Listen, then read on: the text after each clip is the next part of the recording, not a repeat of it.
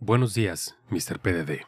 Su misión, si decides aceptarla, consiste en recuperar las ganas de vivir que ha perdido a lo largo de la semana. Deberá escoger a los miembros de su equipo para lograrlo. Y como siempre, si cualquiera de tu equipo es capturado o asesinado, el podcast negará cualquier información referente a tus acciones. Este audio se autodestruirá en 5 segundos. Buena suerte.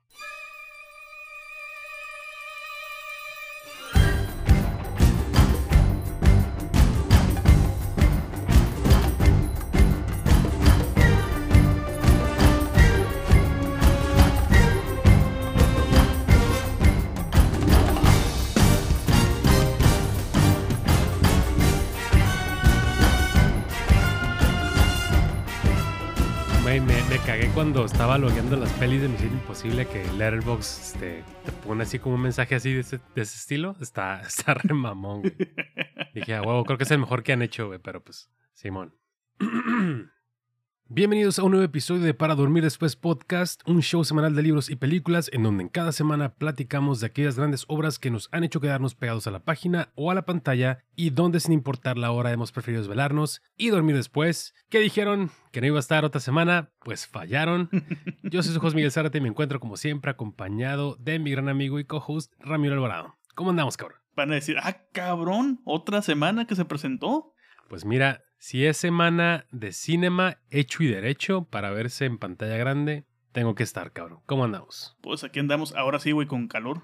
Ahora sí, las Chingado. temperaturas ya están en, en los 26, 27, 28 grados, en, por lo menos de playas a, a donde trabajo. Allá por tu rancho yo creo que sí le andan pegando a los 30 por, por el clima de Tecate, güey. Pero lo que, lo que le comento a. Alejandra cuando le digo que siendo un chingo de calor, es que no es tanto la temperatura, sino el que puede estar el aire fresco, pero se siente sofocado. Se siente como un horno, como Sí. tipo mexicano, una especie de mexicali light. Sí, está caliente. Hoy fíjate que hablando de calor, me dio un rol temprano. Todavía este, eh, es necesario comentarlo temprano por la Internacional Feria del Libro de Tijuana, la cual de internacional tiene poco y de feria de libro en cuestiones de las que mucha gente quizás nos escucha de otros estados, si hay alguno por ahí de Guadalajara. o- Tienen ni madres. Sí, tiene casi, casi nada, porque realmente es las librerías así que de, de siempre, que traen su catálogo de siempre. Una que otra entrevista por ahí random. Tienen a los pobres autores ahí sentados en una silla, en un pinche mesabanco así de la SEP, güey, con sus libros ahí puestos, los pobres viendo gente deambular, güey. Es un pedo bien, bien deprimente ese pedo. Ojalá que les vea bien, ojalá que tengan éxito en sus publicaciones. Eh, estaba súper caliente el día de hoy, muy caluroso, muy soleado, lo cual contrastó muy cabrón con la noticia de la muerte de Jane Birkin el día de hoy. Este, una súper, súper em, figura importantísima de la cultura pop del siglo XX, actriz, cantante, modelo. Y pues, ¿qué te digo, güey? Así, ya, ya por fin, ya triunfó el Team Calor, ya nosotros nos vamos a la chingada, vamos de salida, este, pues ni pedo. Nos vamos mucho a la chingada, justamente. Claro que sí. No, pues no mames, yo no he salido de la casa más que para comprar ahorita el vicio Woody. Y he estado todo el día tirado. eh, eh, me puse a escribir la presentación, me puse a jugar un rato.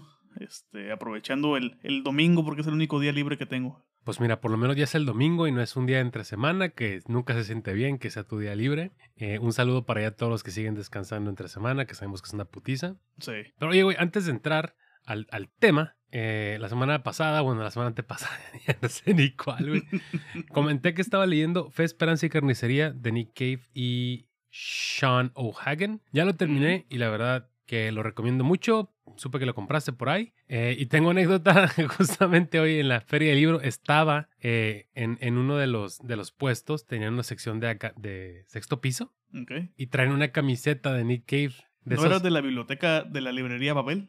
al chile no, creo que no, porque era más grande y, y tenía más cosas que lo que Ok. usualmente tienen ahí en el centro. Pero traían un kit de regalo, esos que, que luego, tipo el de, el de Mishima que te patrocinaste una vez, la camiseta. Eh, Pero esa vez, no, según yo, la podías comprar así sin comprar libros. Tú más bien, o, o sí compraste, bueno, sé, No. sé que compraste libros, ¿no? era. Me la, te la daban porque comprabas el libro. Justamente Ah, bueno. compré el de la Confesiones de una máscara. que Bueno. no he leído. Bueno, en ese caso, eh, aplicó igual, estaba el libro y pues yo ya lo leí, entonces dije, chingue su madre, chance y pega, ¿no? Entonces le dije, oye, se trabó esta madre, le dije, oye, este, ¿qué tengo que hacer para que eh, la camisa me la puedes vender así nada más? y me dijo, este, no, tienes que comprarlo. Entonces, pero pues leí, ¿cómo lo hacemos? Y me dice, no hay manera, tienes que, tienes que, tienes que, tienes que comprarlo. Si no lo compras, no te la doy. Y le dije, no, le dije, no inventes, pues ya lo leí. O sea, y me dice, no, pues regálaselo a alguien. Le dije, ¿a quién? Nadie lee. Ah, es un espejismo esto. De hecho, justamente es lo que le decía Alejandra Serrata. Lo que le decía Alejandra hace rato cuando, cuando vimos tu publicación. Que, que se me pasó a decirte, pues cómpralo, dame chance, te lo pago el libro la parte profesional del libro para darle a Alejandra el Mm. mismo y tú sales con Sí, tu taza y tu ya player. tu Lo player. tuiteé cuando ya ni estaba ahí. Así de que.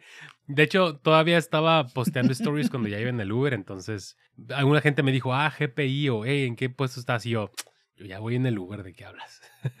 Es lo que hago, la verdad. Si usted es de Tijuana y es compa, sepa que yo publico stories ya cuando no estoy en el lugar para que no me digan, ahí voy, cabrón. Pero bueno, también empecé a leer Eh, un libro que se llama ah, El fin de la por tus novela. pujidos nos cacharon. No, ojalá existiera. Seguramente es una revista del libro vaquero. Pero se llama El fin de la novela de amor de Vivian Gornick. Y está muy chingón porque es un libro de ensayos. Dilo de nuevo el micrófono. Eh, el fin de la novela de amor de Vivian Gornick. También es de sexto piso. Ahí está. Eh, y está muy chingón porque es un compendio de ensayos que hablan acerca de literatura a lo largo de los siglos. Hasta el momento, en los dos capítulos que llevo es literatura, creo que por ahí del siglo XIX, eh, siglo inicios del siglo XX, de cómo, eh, de cómo las grandes historias que si bien tenían personajes femeninos fuertes o interesantes, al final sucumbían por el amor romántico o por el matrimonio, etcétera, etcétera, y cómo algunos grandes eh, autores y autoras de la época, sobre todo autores, no porque no existieran autoras, sino pues sabemos cómo era el status quo de aquel entonces, vieron un poquito más allá y ofrecieron alternativas distintas para ese tipo de historias. Eh, ya, en este caso ya se menciona, por ejemplo, a Virginia Woolf y la señora Dalloway, entre muchas otras. Eh, grandes personajes femeninos que prefirieron algunas veces el suicidio o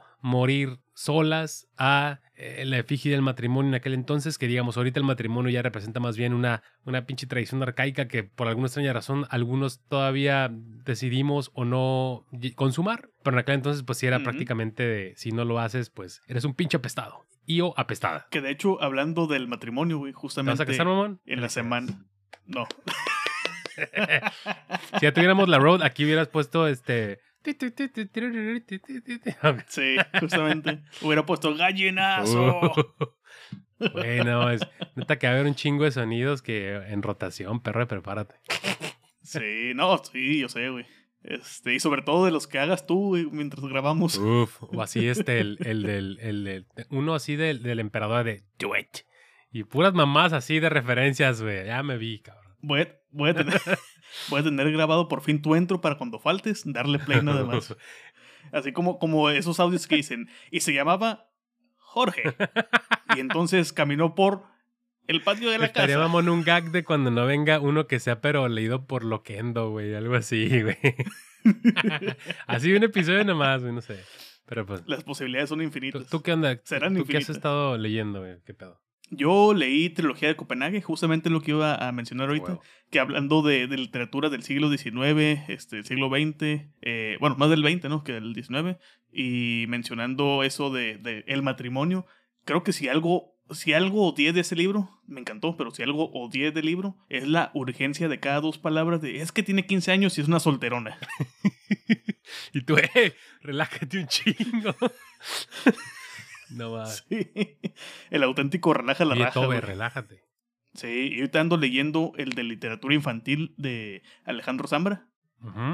Que Ok. Alejandra hizo el favor de patrocinarse de momento ahorita que ando piojo. Chingón. Este, porque va, va a tener firma de autógrafos el 25 en, en el péndulo, justamente, el péndulo ahí de la Ciudad de México en la Roma. Y va, va a rifarse a, a ir a, a que los autografíen ambas copias. Entonces lo ando leyendo en, en, en Kindle. Está chingón porque digamos que como el 40% del libro, más o, eh, como el 35% del libro es una especie de diario de, del nacimiento de su hijo, del nacimiento del hijo de Zambra, este, que va narrando como del día 1 al año, así con, con días, y luego ya pasa por personajes como de eh, su mamá, el vecino, yo, a narrar, y llega a un punto en donde estoy ahorita, que pasa a ser como una...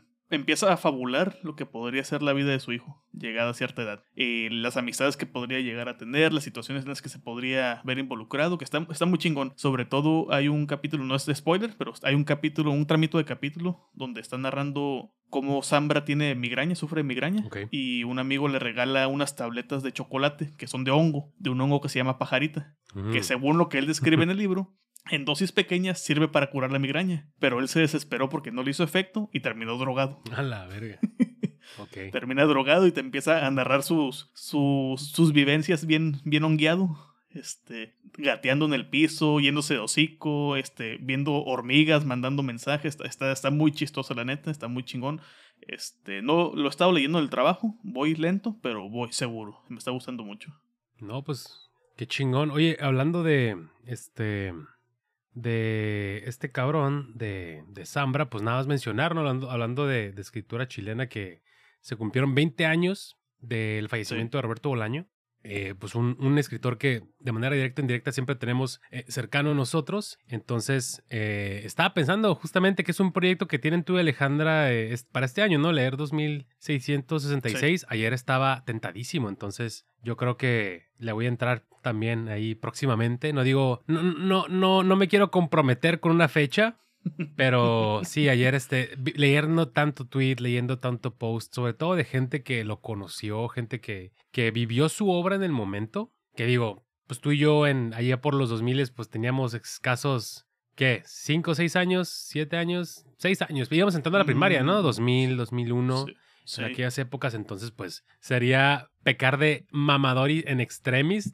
Decir, ya lo leía, güey. Cuando estamos leyendo Paco el Chato en aquel entonces. Ni lo ubicábamos, seguramente. no, no, para nada. Quizás en algún noticiario que haya salido ahí. pero, pero sí, 20 años ya sí, sin Roberto Bolaño. Entonces, pues ahí saben que, que este show es, es bastante, bastante asiduo su lectura. Eh, bastante Bolaño friendly. Claro que sí, Bolaño friendly. Pues viejo, este, llevando ya un, un, un, ratito y una cortada ya de llamada, ¿por qué no te arrancas con el, con el intro? Guacha, güey. Traigo uno bueno. Vivimos en una época en donde casi todo lo que vemos en la pantalla grande o chica es continuación de algo o un spin-off, un reboot, remake, precuela, recuela o como quieran llamarle en su momento para evitar decir lo que ya sabemos que son, la estirada de chicle en turno. Cada vez son pocas las historias originales, véase de la forma más relativa posible esto de originales, o que no sean adaptaciones de libros, cómics, videojuegos, etc. Vivimos en la época de los universos cinematográficos y los multiversos. Aún no se estrena la película o serie y ya nos confirmaron la continuación o renovación de la serie a una segunda tercera temporada. Es más, ya uno entra al cine rogándole a su entidad favorita en el inframundo que no nos dejen con un esta historia continuará. O por lo menos que si lo hacen, que la historia sea autoconclusiva en cierta medida hasta que hasta donde decían hacer la pausa, ¿no? En, la narrativa como en Dune, que sí corta en un momento muy natural, que tiene un cierre hasta ese momento, pero sabemos que, que todavía continúa. Y que no nos quedemos con esa incómoda y asquerosa sensación de el famosísimo coitus interruptus. Y sí, me estoy quejando de algo que curiosamente o no puede aplicarse perfectamente y hasta cierta medida con el tema que tocaremos el día de hoy. Dentro de la historia reciente del cine, entiéndase reciente como de los años 50 a la actualidad, hemos tenido grandes sagas, agentes del MI6 que tienen las que tienen más caras que tus tías las religiosas en fiesta familiar, mundos alternos en donde la sociedad como la conocemos tomó un rumbo un, rumbo un tanto extraño y terminó siendo llevada por simios que evolucionaron hasta reemplazarnos como la especie dominante, historias de superación y ascenso de un boxeador, así como su posterior declive existencial, historias que acontecen en una galaxia muy muy lejana en donde la pelea del bien contra el mal es literal y metafórica a, punto de, a punta de sables láser con androides rebeldes que hacen lo que se les viene en gana. Historias en donde en el espacio nadie te escuchará gritar. El declive de la civilización hasta encontrarnos en un mundo donde la pelea por las, con las, por las armas y con las armas, gasolina y el agua te puede llevar a el llano en llamas australiano con exceso de chamarras de piel. O también tenemos arqueólogos financiados, sospecho yo, por el Museo Británico especializados en robar reliquias de la muerte y vendérselas al mejor posor cual narcotraficante en turno. Y así me puedo seguir extendiendo ad infinitum, pero creo que se entiende bastante la idea. Muchas ya dejaron atrás su época de oro y lo único que deseamos es que las dejen morir ya definitivamente. En muchas ocasiones, los directores cambian de película en película. Rara vez, como en el caso de Mad Max, es el mismo director quien tiene el control total de inicio a fin en la evolución con el paso de los años e incluso de las décadas. En muchos casos, es raro que el estilo del director o de la directora sea palpable en la película en turno. Sin embargo, hay historias que se caracterizan por la forma tan chingona en la que eh, la persona sentada en la silla del director en turno imprimió su estilo, excesos y formas de ver el cine y en donde la variedad de estilos es tan extensa y dispar, pero tan homogénea al mismo tiempo que es un rara avis en el cine actual.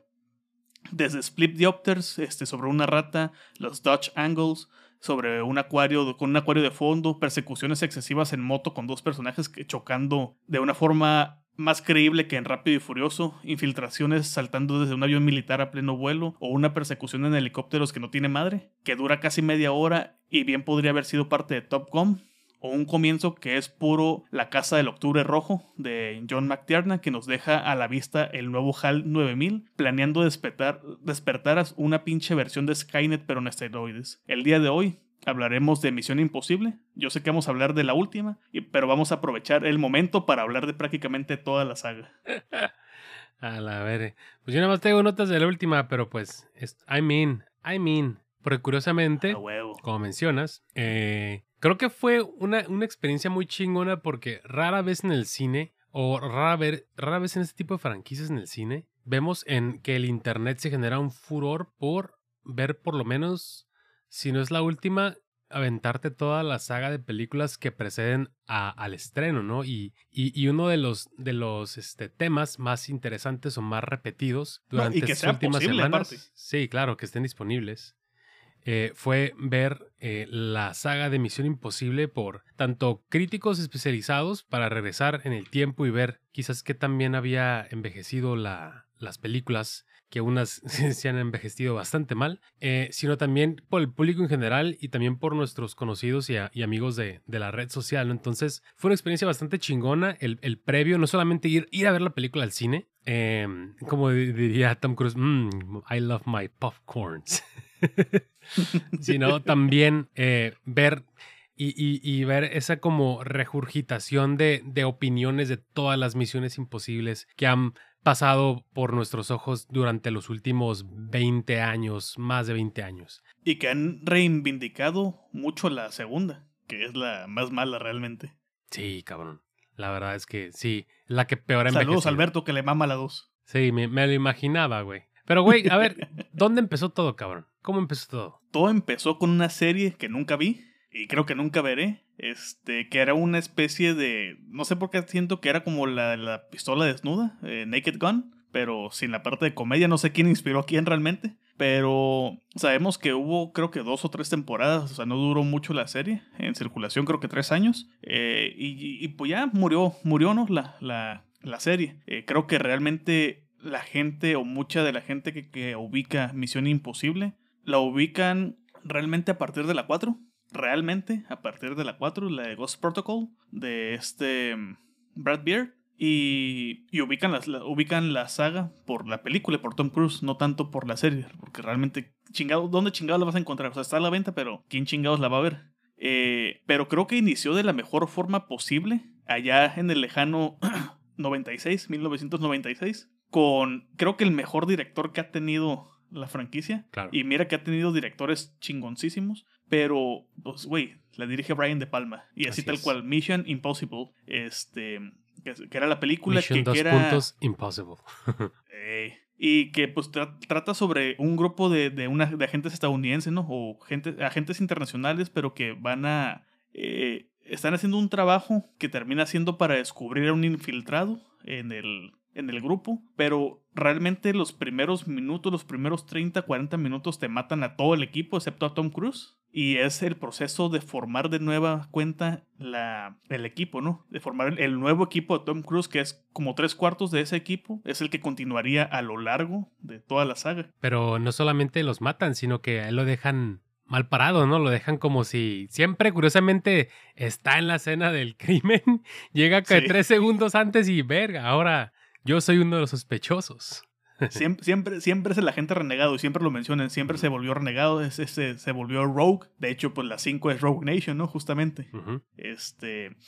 Pero es, es, la película más formal y, contenida de Brian De Palma, pero es la más de palmeana que tiene al mismo tiempo. Como que en el momento donde más lo restringen, más, más salen a flote sus vicios, güey. Busca la forma de, de, plasmar todos sus malditos vicios de una forma, no quiero decir más elegante porque siempre lo hace muy chingón, pero de una forma más amigable para el público. O sea, cosas tan sencillas como cómo pones a John Reno, a John Reno y pones la rata con Split Diopter, los dos en, en enfocados en aquella tan mítica escena. Es una película que por e-, e-, es más clásica en su corte, es más de espías, se cuece a tiempo muy lento realmente, es muy dilatada la historia, tienes tres, cuatro locaciones realmente, o sea, así como tales tienes dos ciudades a lo mucho diferentes, eh, dos países justamente, y eh, mucho de la película, la más de la mitad de la película transcurre en la ciudad justamente donde inicia la historia. Y luego vemos este cambio de, de país, donde se, hace la, infiltración, la famosa infiltración de Tom Cruise colgado, entrando a este cuarto con muchos parámetros. La tecnología en ese momento era de punta. Ahorita lo vemos como, no mames, como reliquias. Pero en ese momento, con lo que hizo Brian De Palma, con lo que tenía, era como que el gran blockbuster que dirigió, realmente el gran blockbuster,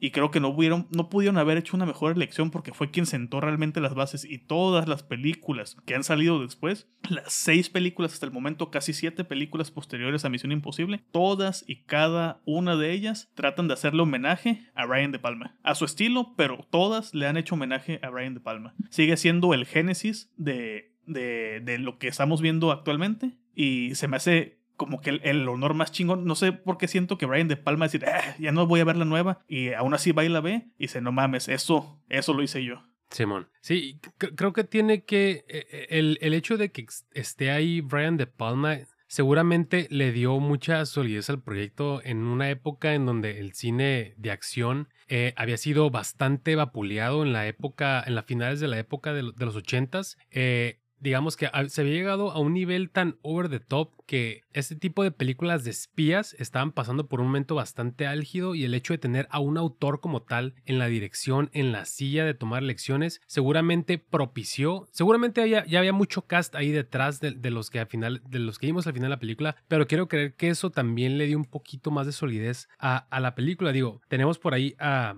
a, Tom Cruise, que en ese entonces ya era una estrella de cine, ya era una, una de las estrellas más grandes de Hollywood en ese entonces. Sin embargo, digamos que todavía, eh, en ese entonces apenas estaba entrando en sus pininos de, en la producción de sus cintas. Todavía no tenía como este poder de decisión tan grande como el que tiene hoy en día, pero sin lugar a dudas tenemos otros grandes papeles como el mismo John Boyd, está Vanessa Redgrave en la película y lo que, lo que más, lo que se me hace más chingón es que por lo menos las tres primeras películas se sienten como, como especímenes muy característicos de su época. Esta en particular de los 90, porque por ejemplo, este, tenemos a, a Emmanuelle Viard, eh, actriz francesa que en esa época estaba en todos lados. Era como este sex symbol eh, que neta era como una especie de, el, póster que, que, todos tenían en su pinche casillero o los mecánicos ahí cuando en su oficina, güey, neta era otro pedo, pero también siendo una, una gran actriz. Eh, los mecánicos echándole a los mecánicos. No seas mamón. Christine Scott Thomas, por supuesto, que era una actriz este, muy popular en los 90 y sobre todo eh, Jean Reno, que mencionaste ahorita, güey. Que, o sea, a finales de los 90 Jean Reno estaba en todo, güey. También inicios de los 2000 Entonces, eh, siempre es, Estaba en las películas de Luc Besson, estaba en estas, en Misión Imposible. En Godzilla. Ya tenía varias películas en, en, Godzilla. 98, Simón. Pues hizo Leon, etcétera, etcétera. De hecho, eh, Tom Cruise venía de, de entrevista con el vampiro, güey, del 94. De ser Lestat. Sí, sí, sí.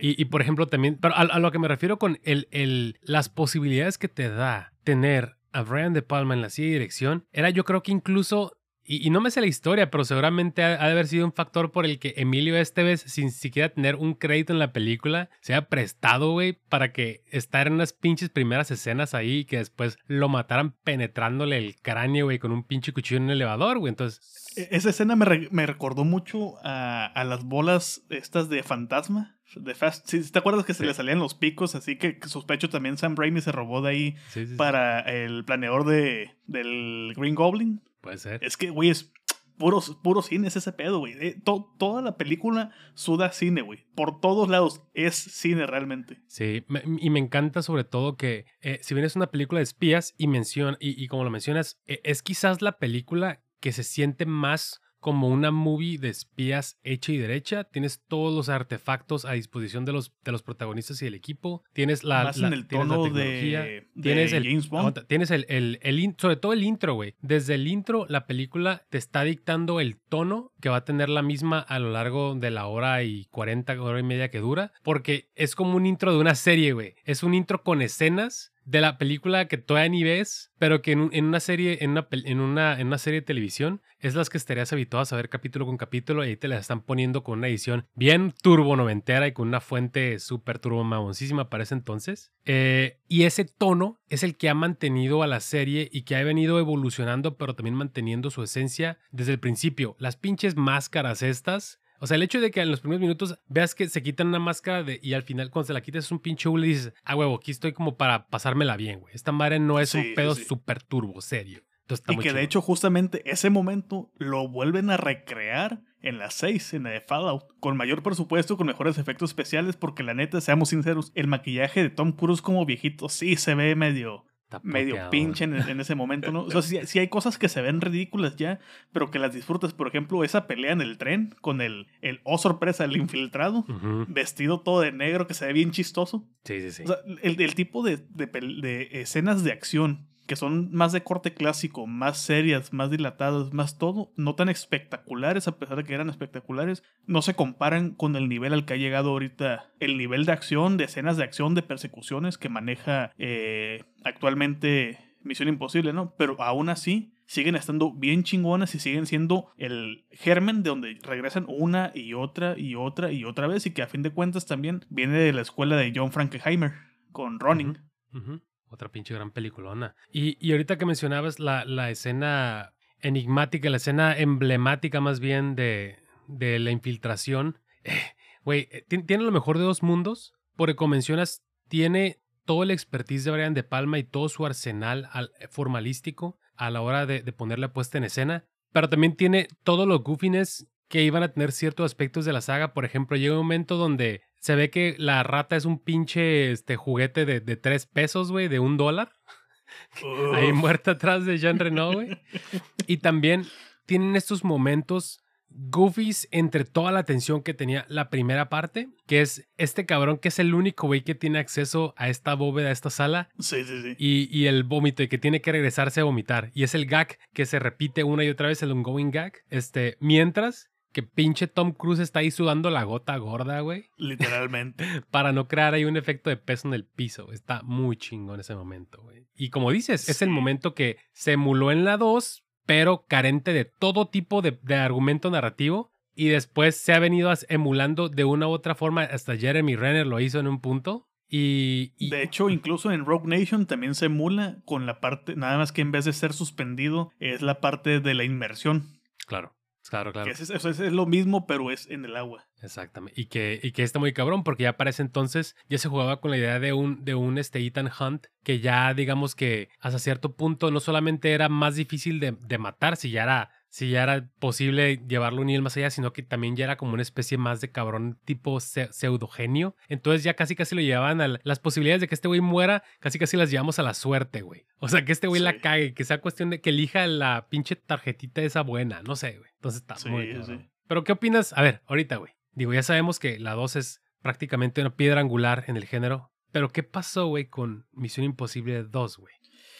Con Misión Imposible 2 se lo dieron le dieron el cargo. Eh, ah, porque hay que aclarar, en, en, su momento, la idea de Misión Imposible después del putazote que fue la de Brian De Palma, que hay que aclarar desde el 1996, Mission Impossible, una hora cincuenta de Brian De Palma, fue un putazote que neta nadie se esperaba. O sea, que tenían poca fe en Brian De Palma, sabían que él iba a cumplir con lo que tenía que hacer porque a fin de cuentas es un autor este cabrón. Y su declive se llegó posterior a esta película, justamente. O sea, dirigió esta, Misión a Marte, que a mí todavía me gusta, que está muy cheesy. pero, pero fue también un, fue, también fue un madrazo de, de, de, taquilla esa película. Ya de ahí en adelante eh, vino su declive. Pero Mission Impossible tenía la, la idea de que fuera como una especie de antología. O una especie de imitar a James Bond.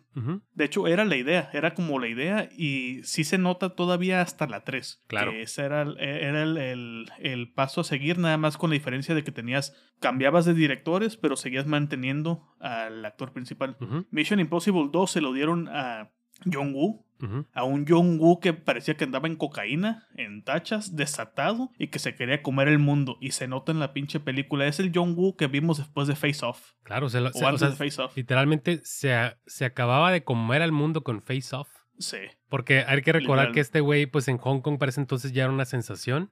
Y, y cuando, y cuando, Target, Hard Boiled. y cuando The Killer, y cuando hace, este, Ah, no, de, de Killer, es cierto. y cuando Killer y hace, Boiled. cuando hace Face Off, pues ahora sí que dicen, eran los, hay que recordar que era el 2000, güey. Veníamos de pedos como de Matrix y, y este cabrón John Woo era, este cabrón John Woo era el, el, el arquetipo de director que hace cine de Kung Fu hoy. Y que no solamente es cine de Kung Fu, sino que ya hace cine de Kung Fu con pistolas, güey. Entonces, pues estaban buscando darle esta identidad que dices, pero no solamente darle identidad, sino darle identidad a través de un autor. Y qué mejor que traer quizás a un cabrón de otro continente, otro tipo de cine, para formar esta identidad en la saga de, de- de Misión Imposible, ¿no?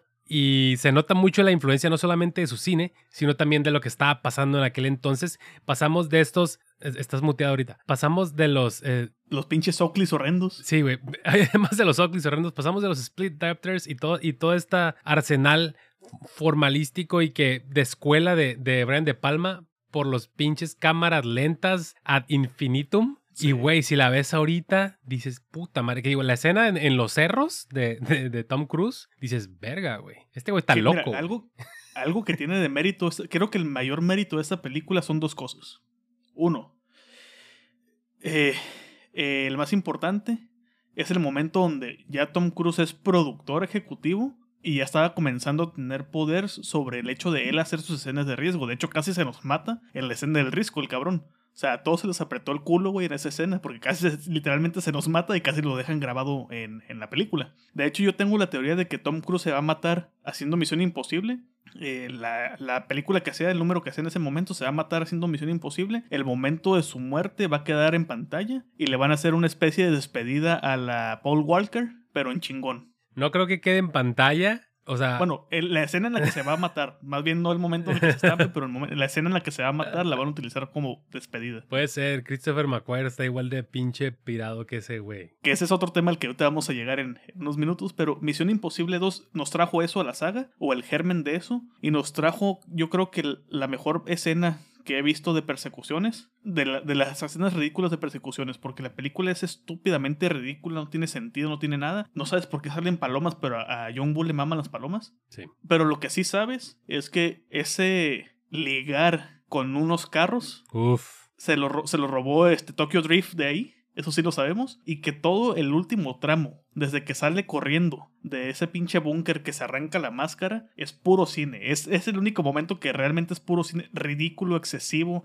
John Woo desatado en tachas, pero está chingoncísimo hasta ese momento donde se estampan en las motos, justamente. Que luego Misión eh, Fast and Furious lo, lo haría de una forma muy ridícula con este Vin Diesel brincando en su pinche Mustang, no sé qué es, de un lado a otro que se ve piterísimo. Charrier. Eso, Charger. Y Sí. creo que es lo mejor que tiene este Sí, Misión de Imposible hecho, 2. este, hablando de carros, es, es una escena muy vergas porque Tom Cruise anda en un Porsche y este, esta Tandy Newton anda en un eh, Audi TT, que son dos carros muy compactos y, y súper ultra deportivos, pero sí es como, es como ese primo lejano tontito que no coge de, de Crash y de, y de esta película, ¿cómo se llama la de la, y, y, y Titane? O sea, es como que es, es el primo, es el primo carro que nada más da besos, güey.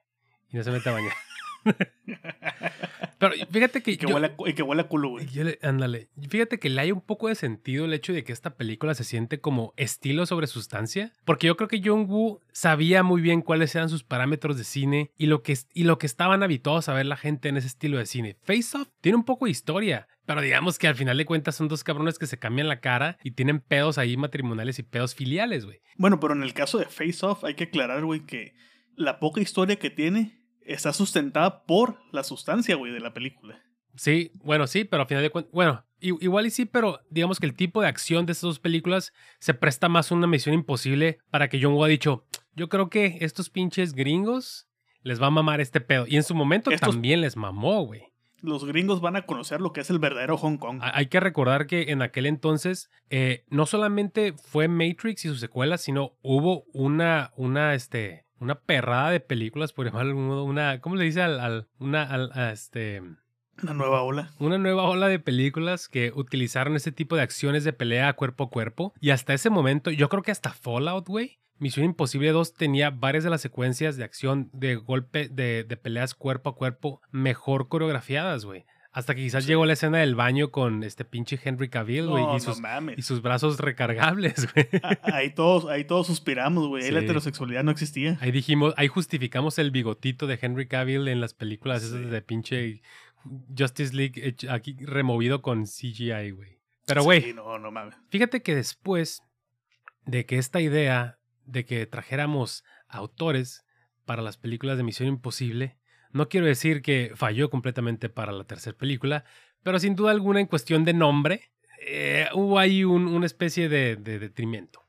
Es que ahí el asunto es que era su debut en el cine. Exactamente, pero Era el debut, pero ya venía de hacer Alias, de hacer este Lost. Lost. sí, claro, claro, pero por ejemplo, a mí si me dices un autor, J.J. Abrams, No lo es. Creo que no, No lo es, es. porque realmente Es un artesano. Exactamente, y sus mejores películas eh, o, o- o sus películas más competentes han sido productos que funcionan muy bien dentro de lo que apuestan, pero cuando Super le... 8. Pero, ajá, este, Looper, eh, no, ese es del Looper pinche, no es- ese es del otro güey, ese es del de Knives Out, ¿no? Sí, sí, Looper no es de, de él. Sí, este, Super 8, Y la de Star Trek, la primera. Star La Trek. primera y la segunda de Star Star Trek son, Star Trek. son la razón, son la razón por la cual le soltaron Star Wars. Sí, sí, sí, espérame, espérame. Querían que hiciera, que, querían que reviviera Star Wars. Bueno, que no que reviviera porque no estaba muerto, pero bueno, sí, un poquito. Que, que, le, que le hiciera lo mismo que le Ah, hizo. Star Trek. Tienes razón. Querían Su- que le hiciera lo mismo. Mira, Super 8 este, y Cloverfield 10, que digo, ya viene, viene mucho después. Buenas pelis. Pero es productor, güey. ¿Productor? Sí, en Cloverfield 10 es este productor. Entonces tiene una peli buena. In my book. Ah, no, no es cierto. Bueno, pero digamos que para ese entonces las series en las que había trabajado habían sido un madrazo, güey, en, en- en televisión. Entonces ah, estaban buscando a alguien que pudiera llevar a, a la franquicia a no solamente un nuevo punto intermedio, sino digamos que como un puerto que la pudiera ser aún rentable para futuras audiencias. Ya, ya estamos en 2006, güey. ¿Cuál es mi pedo con J.J. Abrams? Que yo siento que en lo de llevar la franquicia a un nuevo nivel falla y más bien no sé si se siente cohibido de, ah, de que las dos películas atrás de él sean hechos por pinches titanes de la industria del cine, que busca un, hay un balance medio random y la película se vuelve más ágil, se vuelve un recorte más rápido, se vuelve una, una película muy convencional, güey, de la que yo realmente Se vuelve Jason Bourne. salvo pero por algunas escenas y por Philip Seymour Hoffman, yo no tengo de mayor recuerdo. O sea, para mí, lo que en esa película neta, neta la hace trascender y la hace irse como una película de Misión Imposible, no tiene nada que ver con la dirección de J.J. Abrams, tiene que ver con la actuación de Philip Seymour Hoffman. Entonces, yo creo que si no existiera Philip Seymour Hoffman en esta película, yo creo que por momentos, y depende película. de en qué mood andes, a veces hasta queda ahí abajo del, de M2, güey. Entonces, eh, fíjate que ni siquiera me acuerdo cuándo la vi por primera vez, güey. Así te la pongo. No sé tú qué piensas. Oh, bueno, aguántame. Y, y ahí entra Simon Peck. Ahí es como que eh, lo conocemos y pues digo, ah, bueno. Sí, sí. Son las dos cosas buenas de la película. Uno, Simon Peck. Do- dos, este. Silly Seymour. Este, güey, el póster está pinchísimo. O sea, tienes una M, dos puntos, una I, dos puntos, tres Is. Es como de, ¿qué? ¿qué? Oye, de hecho, la hipnosis eh, dice: Un agente llamado Ethan Hunt se enfrenta a un peligro y a un peligroso y sádico traficante de armas que amenaza su vida y la de su prometida. O sea, me estás hablando que es la del Ok, Señor de la sí, Guerra sí. con. Puede Nicolas ser, Cage. e- esa, esa sinopsis le, le cae a Sí. cualquier película de acción 2000 era, ¿no? De hecho, las hipnosis en IMDb Sí. están bien culeras, güey, de, de Misión Imposible, todas. Así si se las quieres vender a bien tu abuelita, fallas Este, pero por ejemplo, sí. Lo que me gusta mucho es la escena del helicóptero, que terminó siendo una escena de una miniatura. La escena de cuando regresa a Estados Unidos, que lo agarran en el puente, está chingona, está muy bien llevada. Tiene escenas bien hechas, tiene escenas competentes, tiene escenas mejor ejecutadas dependiendo de qué cosa y de qué veamos. Hay que aclarar eso. Dependiendo de qué cosa veamos y qué queramos buscar, mejor ejecutadas que las de John Woo. En cuanto a la seriedad. Claro. Porque cuanto a la manufactura, no. En la seriedad nada más. En la pura seriedad. Tiene escenas. Es, es, es entretenida, pero Sí, es más dominguera la película. Es como que ah, la ves y te olvidas de ella. De hecho, en Misión Imposible 2 la ves y no te olvidas de ella. Ya sea porque la amaste o porque la odiaste, pero no te olvidas de ella. Misión Imposible 3 es como ese bache. Es, es la película que realmente pudo haber matado la saga. De hecho, es la película que casi mata a la saga, porque del 2006 hasta el 2011 no tuvimos Pasó un buen película. Es- sí, y, y- pero ya fue un momento donde Tom Cruise ya comenzó también a hacer un poco más escenas de riesgo. No lo dejaron aventarse de un edificio, pero lo dejaron aventarse de una recreación de un edificio. Sí, sí, sí. Y, y digo, creo que ibas a. Continúa, continúa, continúa, continúa. No, no, ahí- ahí era, era todo. Sí, digo, creo que esta película. Y, y, y de Bueno, sí, y que se parece a Jason Bourne. Porque Eh, esa era la tirada. que fuera más Jason Bourne con, las cámaras, con la mano, cámara en mano. Exactamente. Eh, digo, también hay que recordar que ahí también, casi, casi, un poquito después de- del estreno de, de Spider-Man de Sam Raimi, sale esta de, de Born Identity, que también era esta, esta idea de, no, de traer a la Tierra todo este pedo 007 Misión Imposiblesco. Vámonos haciéndolo un poco más serio, pero vamos manteniendo este juego de no espías. tan formal. Ajá, exactamente. Menos formal. Vamos a quitar todos estos tropos que hay afuera y vamos creando un nuevo personaje de acción. Y como dices, o sea, en, en- se trató de, de apostar. Vamos, creo, creemos que por aquí es el camino. Y, fu- y, y- y digamos que en algún momento, por cuestiones ahí que, en las que tiene que ver Catherine Bigelow por ahí, Jeremy Renner sale al aire y ahora todos quieren a Jeremy Renner y al final no funciona. Sí. Lo cual yo personalmente digo gracias. Eh, digo, me cae muy bien. Pero mira qué Me- me curioso, cae- porque en la siguiente película se juntan las dos aves. Digo, me cae muy bien Jer- Jeremy Renner, pero no me hubiera gustado que hubieran pasado la batuta, como mencionábamos hace, posible, hace poquito, que mencionabas que, y que, que se pensaba Misión Imposible como una película em, más de carácter antológico y que en algún momento eh, el personaje... de- De hecho, Rogue Nation, es- la tirada inicial Sí, era sí, sí, que ya, que ya salía Tom Cruise y, y que entrara tu, tu, tu compa Jeremy Renner, que digo, venía a estar nominado al Oscar por este The Hard Locker. Eh, Sí, bueno. y él había también, lo lo que quería mencionar es que llega un punto donde entra la saga de Bourne, llega un punto donde entra acá también a Misión Imposible, porque estaba muy hot. ¿Qué es lo que pasa con Hollywood? Llega un punto, varios años, donde todos quieren a este actor, como Sam Worthington también, que Avatar y que los Clash of the Titans, Terminator, y ahorita nadie se acuerda de mi cuate. Pues ahorita tenemos a, los Scargars, güey, prácticamente. Eh, lo- lo- ¿Sabes qué pasa? Que, por ejemplo, este, pues, papá Skarsgård, pues, jefazo. eh, este, Stellan Skarsgård. Eh, Alexander Skarsgård, muy buen actor, ya de varios años de cine ahí, cine de culto. Eh, Sí, Bill sí. Skarsgård es el que es como que, ah, bueno. pues". Y hay otro Skarsgård por ahí que creo que hace películas. El Castar Creo Tan, que hace películas de, de. No, ese es Alexander Skarsgård, güey. Pero con pelo largo se ve distinto. Pero hay otro, güey, que está pelón, güey, y que hace películas de acción y que es como que yo creo que a él le llegan regalías de los hermanos. No sé qué pedo. Pero sí, Orlando Bloom tuvo su momento y desapareció también. Ahorita yo creo que gana más feria de esposo de Katy Perry que de Orlando Bloom. Eh, y, Sí. y así pasó con Jeremy Renner, güey. Entonces, después. De hecho, de que mencionabas a Catherine Bigelow, güey, hay un comentario que siempre me ha cagado. Hay que aclarar, yo a Catherine Bigelow la conocí por The Hard Locker. Cuando la conocí, yo trabajaba en Blockbuster cuando salió en DVD. No me Pensé gustaba que ibas la a decir. La yo vi, trabajaba no- en, en el, en cine. No, no, no, ojalá. Es el sueño frustrado junto con medicina. Yo trabajaba en el blockbuster cuando llegó la película y la ponían todo el día. No me gustaba. No sé si no me gustaba porque la veían ahí en el trabajo y la veía por pedazos y todo el rollo. Cuando ya me senté a verla por primera vez, dije, eh, está bien, está bien. Hacía secas, disfrutable. Después al tiempo se me volvió a antojar verla y es una película que de cada tanto en tanto la veo. Es, es mi Down of the Dead de tiene Zack tiene buen Snyder, replay la veo y la veo, la veo. Sí. Y, cuando justamente cuando salió la película y que ganó el Oscar, o que estuvo nominada, no me recuerdo, Ganó. este, Y ella ganó mejor directora Ganó. también. Fue la primera. que salieron los comentarios que decían, pues claro, este, eh, se casó con James Cameron para, para aprender de él y luego divorciarse, que so- son los comentarios más pendejos que pudieron haber existido, güey, porque si vemos el cine de Catherine Bigelow desde desde que, o sea, desde ella sola, previa a James Cameron, o sea, previa a ser pareja, a que fueron pareja de, este, que estuvieron casados y todo el rollo, su cine ya estaba bien chingón, güey. Y de hecho, al contrario, quien fue ganando experiencia con el paso del tiempo y quien fue dirigiendo cosas más chingonas fue justamente Catherine Bigelow, porque luego perdimos a James Cameron. Después de Titanic, perdimos a James Cameron. Sí, o sea, esos güeyes que, que dicen eso seguramente no han visto Strange Days Near Dark, Point Break, güey. O sea. Near Dark, güey. Point Blue Break. Steel, güey. O sea, y, la, y no es como que digas, ah, es que hace cine para mujeres.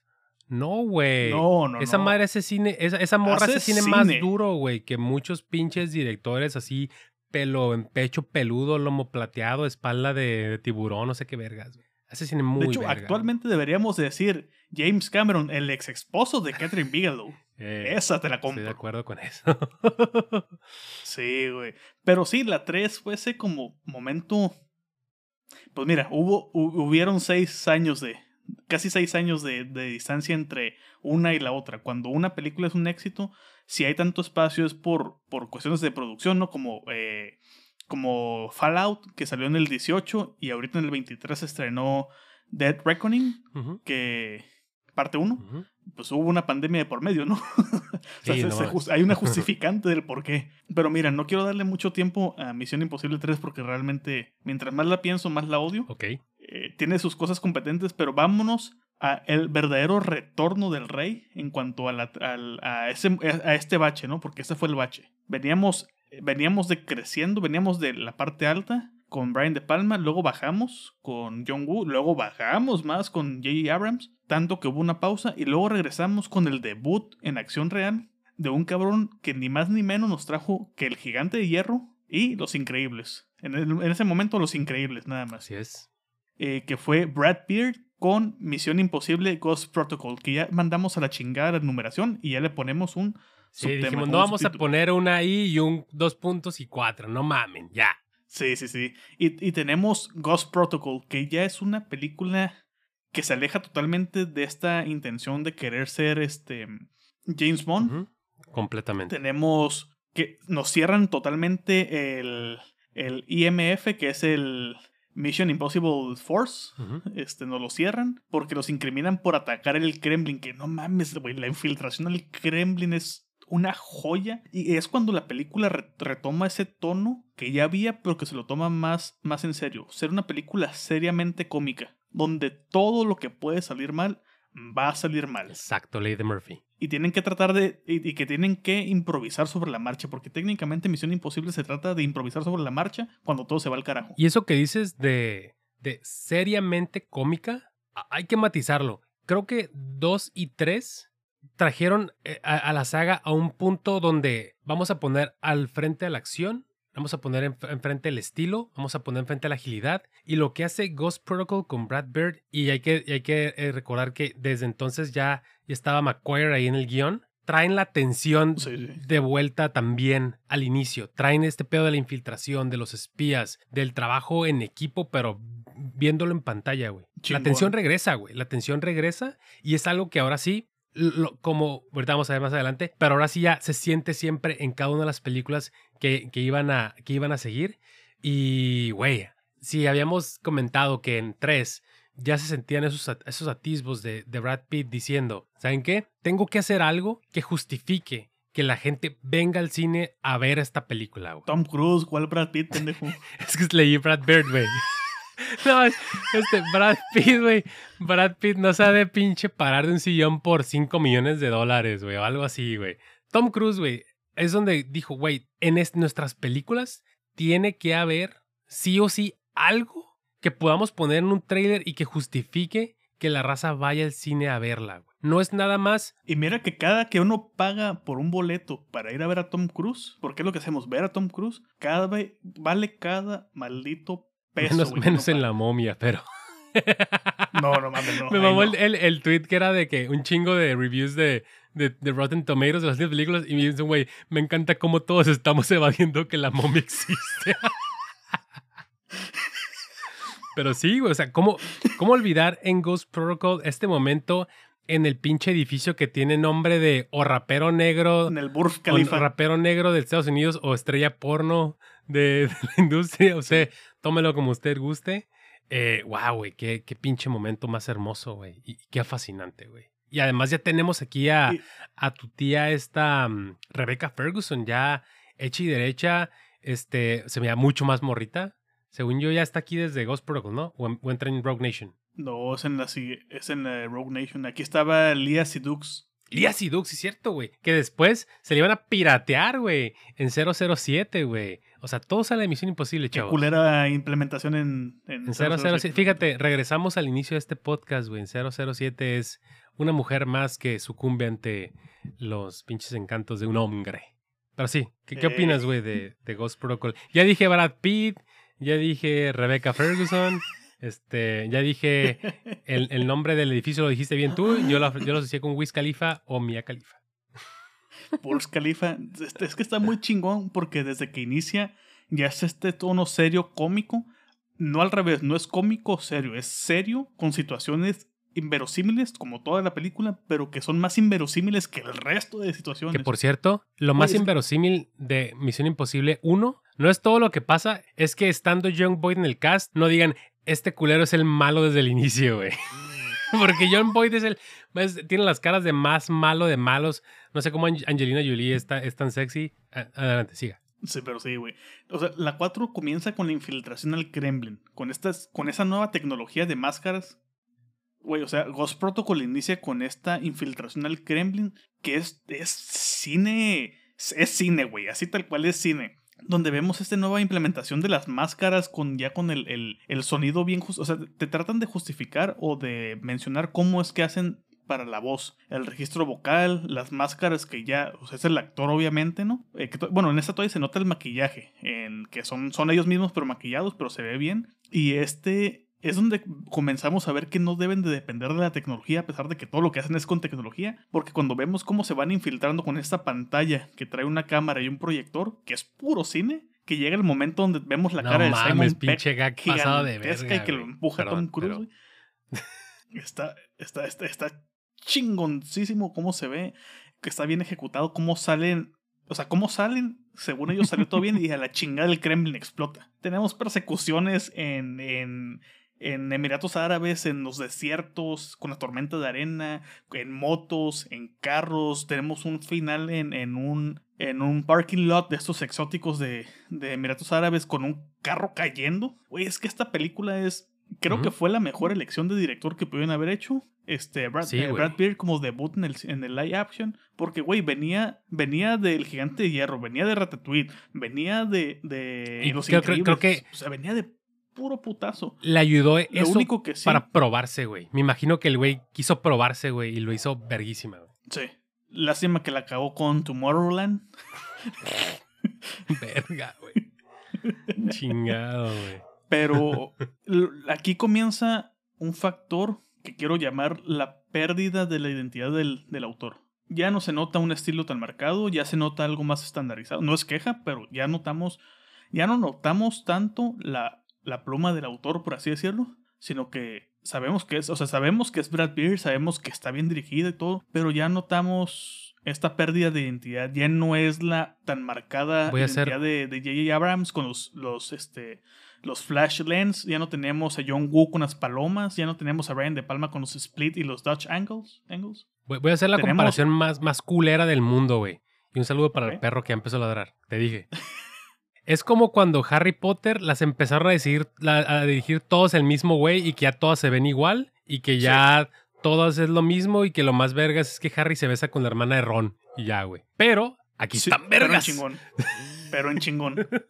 Pero sí, sí, sí, entiendo justamente eh, que es el punto donde pierden la, la identidad de quien dirige en cuanto al, al a que un- uno, uno, por ejemplo, alguien que sea fan de, de Brian De Palma, que nunca haya visto Misión Imposible, le ponen la primera y dice, esta madre la dirigió Brian De Palma antes de que aparezcan los créditos con el nombre en grandote. John Woo es lo mismo, uno ve eh, la 2 y dice, esto lo dirigió John Woo, ¿por qué? Por el slow-mo y las palomas. No hay de otro. J.J. Abrams por lo culero. Por lo No, culero, realmente. Este, y aquí ya se comienza a perder la identidad, comienza a ser un poco más estandarizado, un poco Porque más... con- el malo es el abuelo de Ethan Hunt, como en, como en el último Star Wars. Ándale. Este, que son clones, ¿no? Que hay un clon. Este, Puteado, güey, no puede ser. comienza la No declive de la comienza la declive de la firma del autor, pero Aumenta comienza el, el- la aumenta evento. exponencialmente. Sí, comien- exactamente. Aumenta la película evento de calidad. Que hay que recalcarlo. De calidad. Bien hecho. Puede estar muy cheesy la historia. Pueden estar los diálogos de la chingada. Que ya llegaremos a la nueva. Que es este la señora exposición, prácticamente, la nueva película. Pero son películas eventos. Son las verdaderas películas eventos. Dejen sus mamadas de Marvel ahí, güey. Estas son las verdaderas películas evento. Que vaya puro señor ya es otra cosa, ¿no? Porque mi función había puro señor. Uf. Y yo. Güey, hablando de eso, yo, yo la fui a ver el, el- el jueves, eh, un día después de que se estrenó, digamos que ya de manera regular, ahí con el, con el Dimas. Un saludo al señor Ángel Dimas, a ver cuándo le cae. Eh, seguramente cuando sea presencial, porque está muy cabrón Sí. conectar a compu. Eh, y me encanta que mm, atrás de nosotros hay una familia, pero iban dos señores y estaban haciendo, estaban recordando nombres de películas, pero todas las recordaban con su nombre en español, que eso es muy de señor, güey. Uf, Sí. no. Este, la casa del, del, del octubre rojo, uf. Y así, güey, puras de esas, puros de esos señores que ves que si, que sabes que si una película está empezada y pasa por la sala, se queda parado con su vaso, güey, viéndola. Sí, a huevo, a huevo. Para no Sí, estorbar, para no estorbar porque son considerados. Para no estorbar. habladito, Simón, Simón. Pero, o sea, imagínate qué tan importante fue Ghost Protocol. Esta fue la primera película de, de Misión Imposible que vi en el cine. Estaba la sala hasta su verga, güey. Hasta su verga. Fue, la, fue en, la, sala 2, que es la más grande de, de, Plaza Río, fuera del 4DX. Estaba hasta su madrísima la sala. Fue lo que dijimos hace un rato. Tom Cruise hace que nadie se arrepiente de haber pagado por el boleto. Te podrá no gustar la película, pero de que te la pasaste de huevos con las escenas de acción, te la pasaste bien. O sea, no, no hay. La puede- puedes odiar a Tom Cruise, puedes odiar la, la historia, puedes odiar los diálogos, que sí están bien pendejos, la neta. Pero de que fuiste a ver algo de calidad, bien hecho y donde literalmente se pudo haber matado cada dos escenas, lo vale. Totalmente. Luego viene la etapa, viene una etapa muy curiosa, una etapa muy, muy, muy, muy curioso que es, es la, es el equivalente al Eras Tour de Taylor Swift, ok. pero en Misión Imposible, porque tenemos Misión Imposible 5, Rogue Nation, o Misión Imposible, Mission Impossible Rogue Nation, que es del 2015, eh, 2 horas 11, primera película dirigida por Christopher McQuarrie, que la razón por la cual McQuarrie dirigió esta película es ni más ni menos que Jack Reacher, película donde actuó eh, Tom Cruise y Werner Herzog como malo, que Werner Herzog menciona que es el papel más chingón que le han dado como malo y que está muy chingona. Es la película donde Macquarie le dijo, Macquarie no le dijo que no a nada a Tom Cruise. ¿Quieres hacer tus escenas de, de persecución? Hazlas, güey, mátate. O sea, yo te sigo. Y, y Tom Cruise le, le- le aconsejaba cosas o le sugería cosas, le pedía cambios en el guion o algo. Y Macquarie, soy tu perra, haz lo que quieras. Güey, es que. Es la razón por la cual la carrera de Macquarie es Misión Imposible Rogue Nation, Fallout y de Dead Reckoning parte 1 y parte 2. Ujú. Sí, y, hace rato estaba viendo un, un video que, que están como una especie de salón de conferencias y está contando Matt Damon de una vez que estaba cotorreando con, con Tom Cruise y estaban hablando justamente de Ghost Protocol ahorita antes de pasar a, Rogue Nation, donde le dice, güey, ¿qué pedo? ¿Cómo hicieron esta madre? ¿Cómo, bueno, no cómo hicieron, ¿cómo lograste que te dejaran hacer esta madre? Allá en pinche Emiratos, donde sea verga que esté. Y le dice, ah, bueno, pues estábamos cotorreando este, con Brad Bird y todo el crew y, y le dije al pinche güey de seguridad, quiero hacer esto. Y el güey de seguridad le dijo, dijo, "T- tardamos 18 meses en este pedo. Y que le dijo, y el güey de seguridad le dijo, no, no se puede. Ah, pues corrí a ese güey, contraté uno nuevo y le pregunté, quiero hacer este pedo. ¿Qué rollo? ¿Cómo se arma? Entonces, güey, o sea, Tom Cruise en ese, es, eh, hay, hay que recordar que, güey, neta, la carrera de Tom Cruise, güey, si, si, si pones un collage de sus pelis, deja tú lo que hizo ya cuando era un morrito, güey, en los ochentas. Mission Impossible. Mission Impossible, güey. Colateral, güey. Pinche al filo del mañana, güey. Jack Reacher, como mencionaste, güey.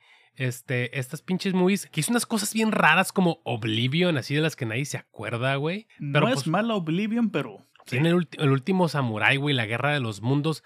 O sea, el último bien- samurai me encanta, güey. a mí también, güey. De, de hecho, es, un- es mi ten- gul- es mi gusto culposo. tengo una anécdota bien chingona que una vez estaba en la casa de un compa y pasé por la sala y yo estaba, yo estaba, pues, ¿de qué año es el último samurai? ¿2000? ¿Eh? Cuatro. Dos- 2003, estoy viendo aquí. Y pasé y, está, y estaban viendo el último sa- samurái en la casa de un compa. Y, me- y, y- y le dije, órale, le están hablando en chino a, a Tom Cruise. Y la mamá de mi compa así bien seria, japonés. Entonces, siempre me acuerdo de eso, de cómo me corrigieron, porque yo hice un pinche comentario así en mamón. Pero, güey, o sea, neta, la carrera de Tom Cruise parece... Paréntesis parece- rápido. La Guerra de los Mundos creo que es la película que he visto en el cine con el sonido más alto en una pinche... O sea, eh, hay que aclarar que la Guerra de los Mundos es de Steven Spielberg. Está medio Sí. cheesy, pero está chingona. Pero Chingona. le subieron tanto al sonido que te vibraba el alma y el culo al mismo tiempo, güey. Era el verdadero vibrar alto. A mí me gusta mucho, güey, la guerra de los mundos. Bueno, Sí. anyway, creo que después de trabajar con, güey, trabajó con Kubrick, güey, PTA el mismo año, cabrón. Yo creo que después de trabajar con tanta gente y sabiéndose él lo importante que es para estas películas, porque seamos honestos, güey, hay muchas estrellas allá afuera un día, pero neta como Tom Cruise, yo creo que, yo creo que no hay dos ya actualmente, ya no hay dos, güey, como Tom Cruise. Yo creo que le faltaba el saberse como con pinche peer tú a tú de arre Tom, lo que tú me digas, güey, lo hacemos y lo vamos a hacer posible. Y lo encontró, güey, en, en, en En Macquarie. güey. Macquarie. En Macquarie, güey. Lo encontró en él, güey. Y por eso, si bien como dices, se perdió esta como, esta, esta pinche chispita de, de un cine que, que sí parezca que, que está proponiendo cosas eh, que sean mucho muy del, del director. Ganó en, en esta complicidad, güey, y en esta posibilidad de ver escenas tan vergas como las que hemos visto desde Rogue Nation, güey. Y, de y. Dale, me voy a matar. Y, y aquí en- entra un pedo muy Buster Keatoniano. Tiene un Sí, hijo con sí, yacas, güey, ¿sabes? Pero súmale, súmale, este, súmale este, el cine de acción, güey. Este, que está muy, muy vergas, güey. Y que desde entonces yo creo que, como dices, ya está en los trailers, ya es, vas a ver esto, güey. Cuando vayas, va a haber una película ahí y va a estar chingona. Y aparte, como Cherry, vas a ver a pinche. Tom Cruise haciendo esta mamada, güey. Y ahí vas, güey. Y es que el- no quiero decir el problema, pero el problema es que estas películas es. Cualquier escena se pudo haber matado Tom Cruise en cualquiera. Porque ya todas las hace él. Güey, Rogue Nation inicia. O sea, a partir de este punto, la historia realmente vale reverenda madre. Pero voy a leer la hipnosis. Ethan y su equipo asumen su misión más imposible hasta la fecha, erradicando al sindicato, una organización internacional sin escrúpulos, tan hábil como ellos, comprometidos en destruir las fuerzas de Mission Impossible, que es el IMF. Pero, o sea, la hipnosis vale madre realmente en esta ¿Qué película. estaba diciendo? I am, La I am hipnosis es ¿qué? una excusa. Vemos a un Tom Cruise greñudo, ¿no? IMF. Ah, el- No, Pens- eh, Pensé sí, que estás hablando de MDB. y IF, ah, el Mission Impossible. Force. Este, no, no, no, no. Pero, güey, o sea, inicia, nada más iniciando la película, tenemos a, a Tom Cruise colgado de un pinche avión. ¿Cuántas veces se colgó? Como 40 para que quedara la pinche escena. Le tuvieron que poner lentes de contacto donde, especiales donde él no veía nada para que estuviera realmente colgado. ya se fue. Lolita. Estuviera él realmente colga- colgado. Lolita Ayala, Para que estuviera realmente colgado, güey. O sea, en esa escena tuvieron que borrar nada más cosas para que pudiéramos ver a Tom Cruise y la corrección de color. Nada más. Eh, Ahora tenemos sí, ahora sí a Rebecca güey. Se Ferguson. mira bien chiquita, güey. Fíjate que estaba cast. viendo como escenas. Se mira bien chiquita, güey. No sé, no sé qué pedo. Que digo, no es. mm, tú deberías estar mm, en tu casa. Ah, acá, ¿no? Te dan ganas de, de pellizcarle los cachetotes. Luego, que, que de hecho, justamente, aquí es cuando comienzan los homenajes de, de forma directa a Brian De Palma y otros, Mm. a otros autores, porque toda la escena de la ópera Uh, no es mames, puro. Hitchcock. A la versión de Macquarie, pero es puro Hitchcock. Puro The Man Who Knew Too Much. robándose, al mismo tiempo robándose mucho de Brian De Palma. Sí, que pues es no, el pu- hijo no puedes, no puedes robarte de palma sin robarte a Hitchcock o viceversa en, la- en, el, en el colectivo actual, güey. Sí, pero por ejemplo, Hitchcock no tiene split, diop ya. eh, split y Brian De Palma sí. Entonces es, es como Estaría una mezcla de robándole al ladrón que robándole al ladrón que le robó al original. Que, que ya es cuando comenzamos con las metareferencias, ¿no? Eh, luego tenemos la escena de escapando de, del- de la ópera, güey, con Rebecca Ferguson con tacones, mamón. Que se cuadre Tom Cruise. En taconada y rompiendo madres. Las persecuciones en moto están pasadas de riata. El momento donde casi se nos ahoga Tom Cruise.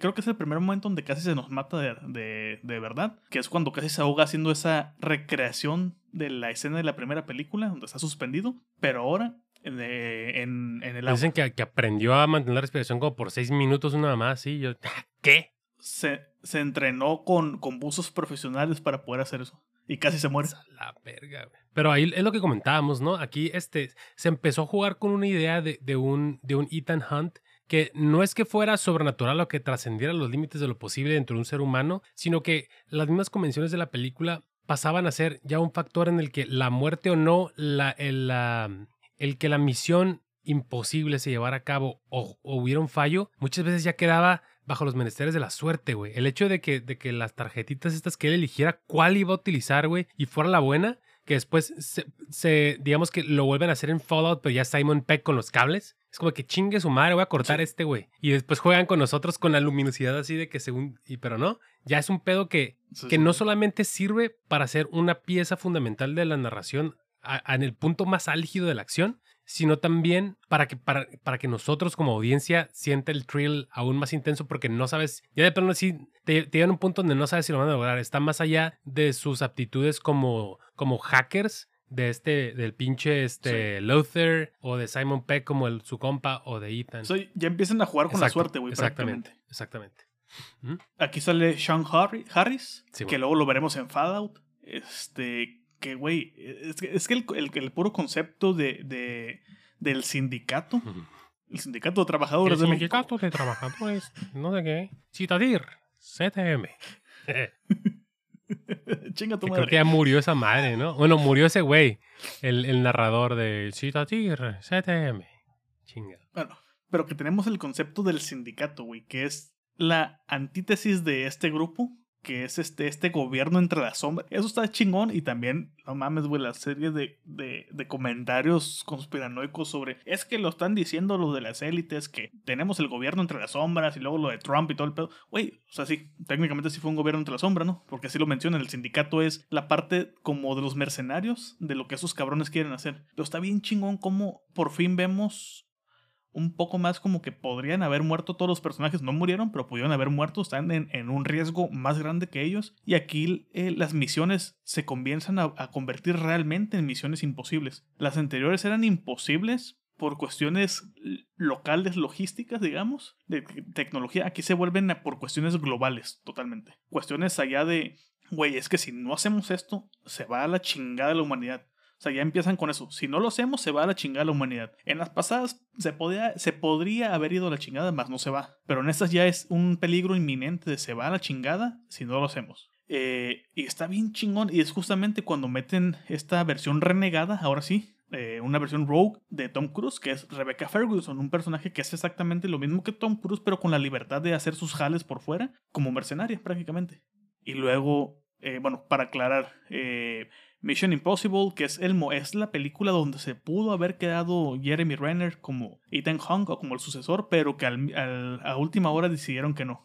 Dijeron, sí, muchas gracias, pero siempre no. Gracias por participar, carnal. Este, esta también la vi en el cine. En esta película ya había también más porcentaje de señores que de jóvenes, pero si todos coincidimos en algo es que son espectaculares, güey, las persecuciones, las escenas de acción, las escenas de riesgo. Eh, creo que fue la primera película en, en IMAX. En IMAX como tal, o sea, que fue pensada para IMAX en Misión Imposible, que esa es otra cosa. Christopher McQuarrie, al igual que Christopher Nolan, es como el, el embajador no oficial del IMAX en ese tipo de películas. Creo que es la gente que más mete en IMAX, o sea, que más mete a la gente en salas IMAX después de Nolan, de la época moderna de Nolan. Sí, güey. Y fíjate que creo que no, no hemos hablado de este personaje, pero no hemos tocado el personaje de Michelle Monaghan que, es un personaje que entra en la, en la en Misión Imposible 3 y que regresa para Ghost Protocol y después para Fallout, que es un interés amoroso mm. de, de, de, Ethan, de Ethan Hunt, Este. Sí, sí, sí. Y se me hace muy interesante no solamente cómo entra, sino también cómo lo despachan.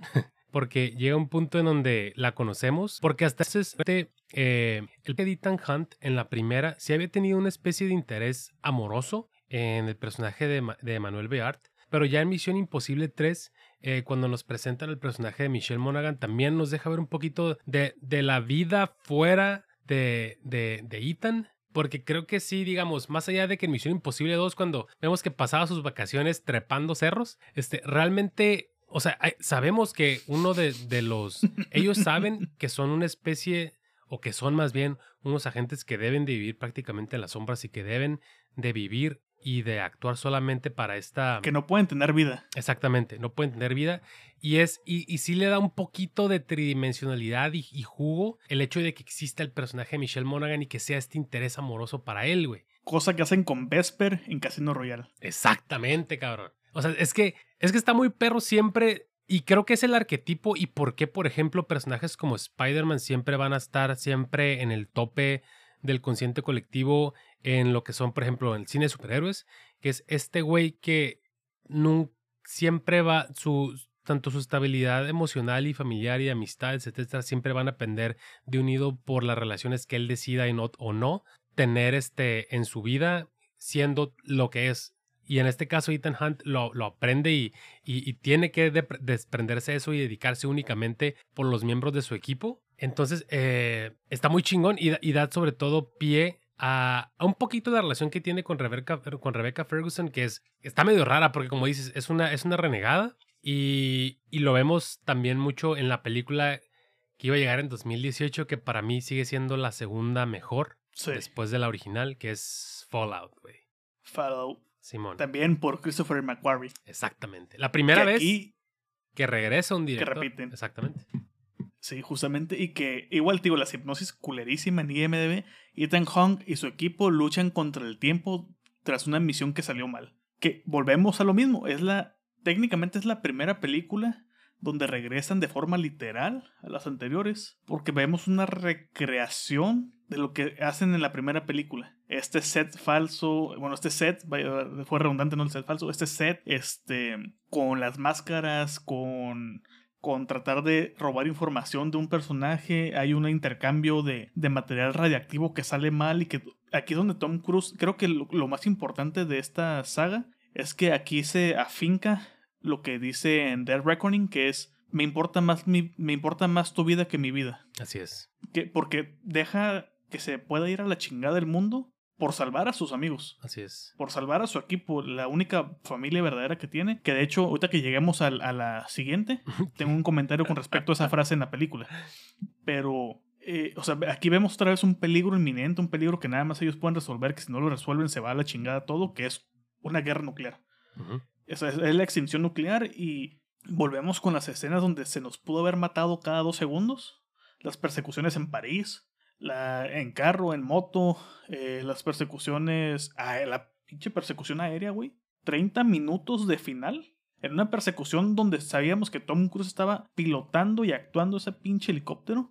Es que no mames, güey. Eh, donde se rompió el, donde se rompió el tobillo. Sí, la escena de los edificios. Que ese, ese. Digo, ¿sabes qué cosa tiene buena la 3? Que es la primera vez que vemos un plano como bastante sostenido de, de, de este güey corriendo, donde decimos, ah, mira qué curioso corre. Lo vemos desde la primera, pero aquí es como que dicen, guacha, él. Sí, sí, sí, sí. Güey, pero. Y que eso es otra cosa que también tiene característico esa película. La acción se deja ver. Creo que no ha habido película de acción que se deje ver la acción como tal más allá de Mad Max Fury Road, que tenía 20.000 cortes por segundo, pero que veías clarísimo la, la, acción. Aquí tienes, bueno, desde John Wick también, pero John Wick como que se terminó yendo más a la chingada, ¿no? En ese uh -huh. sentido. Pero aquí vemos la acción, vemos la acción en movimiento real, no como John Wick que era más estática. Aquí es acción movida, fluida, que se ve, que se distingue. El movimiento, el mucho movimiento uh -huh. y con pocos cortes. Sí, y sobre todo la inclusión de un personaje que realmente se sintiera, digo, sabíamos al final de cuentas que, que, Ethan Hunt de alguna u otra forma tiene que continuar, pero la forma sí. en la que meten al antagonista, que en este caso es Henry Cavill en la película, que lo, lo, meten como una especie de soporte para poder llevar a cabo esta misión, pero que al final de cuentas funcione como no solamente como el antagonista de la película, sino también como esa fuerza que al final de cuentas es lo que puede o no impedir la, la misión. Y, sí. y, y, son, y es gracias a Henry Cavill, que digo que está bien raro que lo digamos, porque pues Henry Cavill es un actor muy limitado, güey, la neta. Sí. Es un actor limitado y... La neta sí es, es muy, Es, muy, raro muy decirlo, limitado. pero es gracias a Henry Cavill que la película es tan redonda como lo es al final. O sea, esa escena que comentábamos, esa escena en el, en el, en el baño, esa pelea cuerpo a cuerpo con este otro cabrón que se me va el nombre, pero que también es una superestrella de las artes marciales. Eh, es que, güey, ese pinche reload de, de bíceps es como agarrar una, una escopeta recortada. es como el giro de, de Terminator 2 con escopeta, que la recarga mientras la gira y dispara, pero con dos brazos. Eh, creo, que igual y no los fiestas ahorita, pero lo que mencionaba es que es, es raro decirlo, pero porque Henry Cavill es un actor muy limitado, güey. Pero es, es raro decir que sea en parte gracias a él que la película sea tan redonda como lo es. Y creo que sin duda tiene que ver por el hecho de actuar a un lado de, de, Tom Cruise y, y, por supuesto por la, la, la dirección de, de, de Maguire. De Macquarie. De Macquarie. Que, que, que, que hay que agregar, güey. Tom Cruise no es que precisamente tampoco sea un buen actor. Tom Cruise no es precisamente que también sea un buen actor o que sea un excelente actor. Es un actor. Muy carismático. Muy competente, para el tipo de cine que hace. Sí, eso sí, es muy carismático. Este, se te está olvidando otra inclusión importantísima en esta película, Vanessa Kirby. Uf. Como la White Widow. La White Widow, Simón. Sí, es que no mames, es más blanca que la pinche leche Jersey, güey. Fuera el colmo que fuera la Black Widow. Sí, sí, sí. Y fíjate, ¿sabes qué? creo que no lo he mencionado porque a ti te vale verga, pero aquí, güey, neta que la inclusión del BMW M5 verde olivo Chef Kiss, güey. Creo, o sea, este es algo que me gusta mucho. No lo hacen tan on the nose como 007, que es el hecho de poner las marcas de los carros y que, y que formen como una especie de, de, de, ahí de miren quién está metiendo varo en las bueno, películas. es que cuando metes un Aston Martin también. Claro. Pero aquí eh, BMW ha sido muy prominente desde, desde hace ya muchos años. Y en la nueva el Fiat 500 amarillo también está verguísima. Ahí sí se, se, pasaron de lanza, pero hay muchísimos BMWs en la nueva. Pero... Me acordé de Toy Story, güey. Dime que te acordaste de Toy Story. No. Con el Fiat. No, me acordé de Toy Story. Que no se escuchaba el sonido del motor, sino que se escuchaba como carrito de control remoto. Como el carrito es el que se maneja así. Sí, al final de Toy Story. Pero, ¿sabes qué me gustó? Chinga, para aguantar, ahorita llegamos a esa. Fíjate que curiosamente, a lo que ya hemos hablado, si bien tiene todos estos momentos bastante jocosos dentro de las posibilidades de la acción, sí siento Fallout como que cayó en un punto medio perfecto entre la seriedad y lo cómico. Lo cómico, güey. Porque los momentos cómicos son puntuales y, y, son ahí bastante, bastante hilarantes. Pero la película sí se siente como en una tensión completa, güey, hasta el final, güey. Y es la segunda película más larga de toda la. De larga la perra. Es la primera película más larga, por la segunda película más larga, porque la primera más larga es, ahora sí, por la cual hicimos el episodio, bueno, es, fue la excusa para el episodio, Mission Impossible Red Reckoning Part 1 del 2023 de... Que hayamos, y que hayamos una hora 27. también de Christopher McQuarrie, güey. Así es. Que es sin duda alguna la verdadera, una de las verdaderas películas que van a ir a mi top del año, güey. Sí, cabrón, neta, yo, yo la disfruté muchísimo. John Wick 4 se puede ir mucho a la chingada en comparación, güey, de, de, de esta, esta Mission Impossible. Es más, vi un tweet que decía Mission Impossible es más es mejor Rápido y Furioso que la propia Rápido y Furioso, güey, a esta altura de la vida. este Eso sí, tengo tengo muchas quejas sobre esta última película. Primero, ¿qué pedo con Christopher McQuarrie, güey? Haces un homenaje a la casa del octubre del octubre rojo al principio con todo lo del submarino con primerísimos primeros planos y no lo atiborras de split diopters, güey. Era, la, era el tramo perfecto para que todo fuera split diopter, la neta. Y dime que no, güey. Había tomas que el neta estaban planeadas para eso, pero que no lo pusieron. Creo que el inicio es lo que menos me gusta de la peli. No, o sea, sí es lo más pinche, pero, pero este está, está bueno, pues. A fin de cuentas está bien y, y fue lo, yo siento que fue el momento que desperdició de haber metido los split diopters. Si querías meter un, un homenaje a, a McTiernan y a, a, a Brian De Palma, ahí deberías de haber metido, en vez de meter un exceso de Dodge Angles, hubieras metido un exceso de Split Diopters. Que no es queja lo segundo, pero hubiera preferido lo, primero. Pues sí, a lo mejor y dijo, ah, va a estar muy, muy on the nose y no va a haber muchos Ramiros este, que se quejen. Va a haber uno nomás. E, está curioso, güey, porque dices, sí, la, la, película empieza, empieza fuerte, empieza interesante, o sea, te, te deja caer de, de, lleno en sí qué es lo que está pasando y ahora cuál es la nueva amenaza, lo cual es muy curioso, eh, tomando en cuenta lo que está pasando actualmente en Hollywood, que ya prácticamente todo está parado. Sí. Pero está, está bien chingón. Y no precisamente la verga. Es- y no precisamente verdad. Está- pero está muy chingón que, que antes de todo este desvergue en un submarino ruso, ¿era?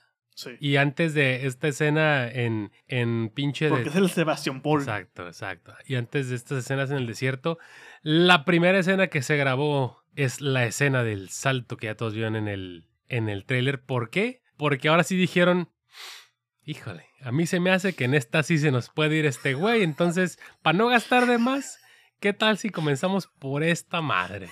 Y sí, salió. Lo bueno es que salió. Sí, sí, y no nada más salió una vez, sino salió como 40.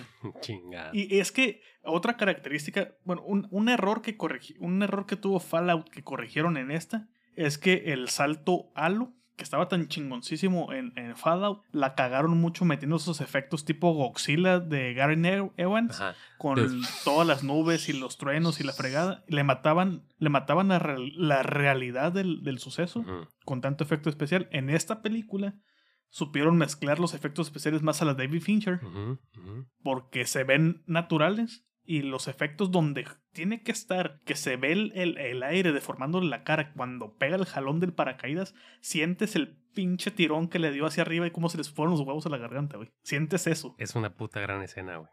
Pero regresando al inicio, fíjate que me gusta. Siento que esta película, Dead Reckoning, curiosamente, aunque es, se supone, la parte 1 de lo que va a ser el final, dicen, Sí. dicen, Dicen. em, siento que se tomaron las libertades de decir, seguramente va a haber una nueva audiencia por ahí que va a querer entrarle a estas madres que va a ir al cine, que no fue a ver Fallout ni lo que vino atrás, como, como mencionaste, la gente que empezó con, con Ghost Protocol y que no vio uno, dos y tres, que después regresaron. Entonces, cuando pasa la escena del Sebastopol o como verga se llame, y la escena del desierto, hay una escena clave que es en los headquarters de la del de esta pinche este Está bien chingón, güey. Que güey ahí te, te dictan el tono de qué es qué es lo que viniste a pagar para ver güey tienes un, un chingo de, de güeyes hablando al mismo tiempo de que es este pedo y no que no sé qué y es una IA y exposición, es güey. señora exposición pero los diálogos dices ¿Qué verga está pasando aquí, güey? ¿Por qué están hablando así estos cabrones? Y luego, mientras estos güeyes están hablando y te están este, eh, haciendo ver que este AI es el, el último jinete del apocalipsis, ves que viene entrando un Skynet. ves que es pinche Skynet, en, este, pero ya ha traído el universo de Misión Imposible. Ves que viene entrando un cabrón así muy serio, estoico completamente con su traje gris y su maletín. Y yo creo que si eres viejo en la saga, probablemente sabías más o menos qué pedo. Si no, no hay mucho, si no, no hay mucho, digamos que el factor sorpresa aún es incluso mucho mejor. Eh, pero güey, ahí en esa escena eh, ya te están diciendo el tono de las, el tono de la movie, porque hay, volvemos a las, a las máscaras de pinche hule, las bombas de gas, güey. La, ma- la mascarilla, güey, está bien chingona, La la neta. mascarilla, sí, sí, sí, claro, güey. Claro que sí. Y el, el- el- la llamada de se encuentra en peligro, El Kittredge. no. Uf. Es que no mames, está, Perrísimo. está- está bien. Oye, que no mencionamos. ah, No mencionamos que se pillaron a Alec Baldwin también por, por todo su desmadre ahí con su película esa y que lamentablemente pues se le disparó una pistola con munición real y terminó en la... eso me suena de algún lado, ¿no? Eh, De, el cuervo. sí, de, de Brandon Lee. Sí. Este, pero sí, güey. eh, digo, no se le extraña mucho realmente. Era un personaje carismático, pero no se le extraña mucho. Incluso a este Jeremy Renner no se le extraña Nada, güey. nada. Nada se le extraña. Nada se le extraña. No, no, no. no. Si hubiera estado, hubiera estado bien, pero Sí. no se le extraña realmente. Eh, Güey, pero quiero volver una escena atrás. El desierto. va. Esas escenas del desierto, lo único que me dejaron en claro es que Macquarie tiene que dirigir, sí o sí, una adaptación de Metal Gear Solid Phantom Pain. Eso, y posterior en el tren, una versión del primer Metal Gear Solid. Porque, güey, ¿me vas a decir que ese diseño del casco no era sacado de Metal Gear Solid? Güey, y esa escena del tren que deja en, en ridículo a la película de Uncharted, güey, que salieron de Tom Holland, así, la deja en ridículo, güey. Es maravillosa, güey. Oye, güey, pero aguanta. Volviendo a los cimientos de la peli, ¿qué opinas? Digo, creo que era inevitable llevarlo a estos niveles de que ahora es una AI, eh, como que el, el, el, el pedo ahí, este, nuclear ahí en, en la trama de la, de la movie. güey. Es lógico. No, no le puedo decir que no porque es lógico. No es la primera inteligencia artificial asesina que hemos visto en el cine. No. De hecho, técnicamente sería la cuarta. Tenemos a HAL 9000, O sea, así que que yo me acuerde chingonas. Bueno, varias. Tenemos a HAL 9000. Luego tenemos esa película, no me acuerdo, del director de The Color of the Ou- Outer Space. Ok, La de Hardware. ok. La de Hardware, que es como tipo Mad Max. Este, luego tenemos Skynet. Claro. Luego tenemos la versión de Wally de HAL 9000. y luego tenemos la versión de HAL 9000 del Sebastopol. Ujú. Sebastopol. Era, la, era el, prefiero esta evolución lógica por, los- por la temática actual a un pinche carro brincando una represa, güey. que me encanta que fíjate que estamos tan inmersos en la, en la acción que, que muchas veces ni siquiera reparamos en lo básico que es el, el- los MacGuffins, que es ir a conseguir estas pinches pares de llaves que hacen como una crucecita. Está, es- y, y- y como que juega mucho con las posibilidades del cine de acción la película y regresa a los cimientos de todo este pedo tecnológico de la 1 y vuelve a jugar también con, con, con volvemos. Cuestiones analógicas. Exacto. Porque tienen que renunciar, también llega un momento donde tienen que renunciar a todo este pedo para poder avanzar. Sí creo que después de la escena del aeropuerto, que puta madre, güey. Que también, qué pinche gran escena, güey. Llena de tensión, llena de juegos como con los hologramas y las cámaras Sí. de seguridad. La inclusión de Hayley Atwell, güey, que yo creo, güey. Fíjate, es su primera película. Yo creo que es la mejor personaje femenino que ha habido en la saga, güey. Para mí, por lo menos. Y eso que esta, tu tía... Después de Rebecca Ferguson. Fíjate, y es lo que iba para allá, güey. Pero desde ese momento donde chocan y como que empiezan ahí Sí. como que el cortejo, como de. Pero ella es una, una tumba ahí del metro, güey, ahí de Ciudad de México, güey, que te saca el pinche cel sin que te des cuenta. Cámara carnal, ya te sabes. se la saben. Este, yo la verdad no quisiera asaltarlos, pero. este, Yo podría estar asaltando, pero vengo a pedir una cooperación voluntaria. vengo saliendo del centro de Güey. Neta, lo que hace con sus ojos y con sus expresiones faciales es súper seductora y a la vez, eh, no sé, tiene una, una, una chispa súper chingona que, güey, si- si- eh, yo la fui a ver tarde, güey. Usualmente cuando voy a ver una película tarde me estoy durmiendo en varios momentos de la película. Güey, neta que esta morra lo hace de manera espectacular, güey. Y a lo que iba es que con la escena del, del aeropuerto, me encanta ese, este fake eh, atentado que tienen Sí, a sí. pinche Simon Peck ahí en putiza resolviendo este pedo de juegos de palabras y acertijos, preguntándole a Ethan Hunt, preguntándole a tu tío este Luther, eh, y al final de cuentas, pues estaba vacía, ¿no? Y dices, madre, esta madre también puede jugar con, con la mente de estos cabrones. No, y aparte que es, es un brinco, en el caso de, de esta, de este personaje, un brinco de. Es, es- o sea, es, un- es una ladrona profesional, pero está jugando en círculos totalmente fuera de sus ligas, güey. Exacto. No sabía que O sea, pedo- no sabía eres- lo que es Smart. Tú eres una ladrona profesional chingona, güey, pero aquí ya estás metiendo en cuestiones de la cagas y se va a la chingada del mundo. Así es. Sí. Los juegos con el, con el Sipo, güey, están también chingones. la- Las persecuciones inminentes. Esas preguntas de ¿realmente estamos trabajando para el bueno, güey? Como, como, como en, como en, en Django Ajá. de, de Quentin Tarantino, que está el pinche el güey del Ku Klux Klan que dice, ¿realmente somos los malos? Es- es- Hay dos personajes, güey, que se están preguntando eso toda la Uno de los personajes que se pregunta todo esto en la película. ¿Realmente somos los malos, güey? ¿Somos los buenos? ¿De, de- de qué lado somos?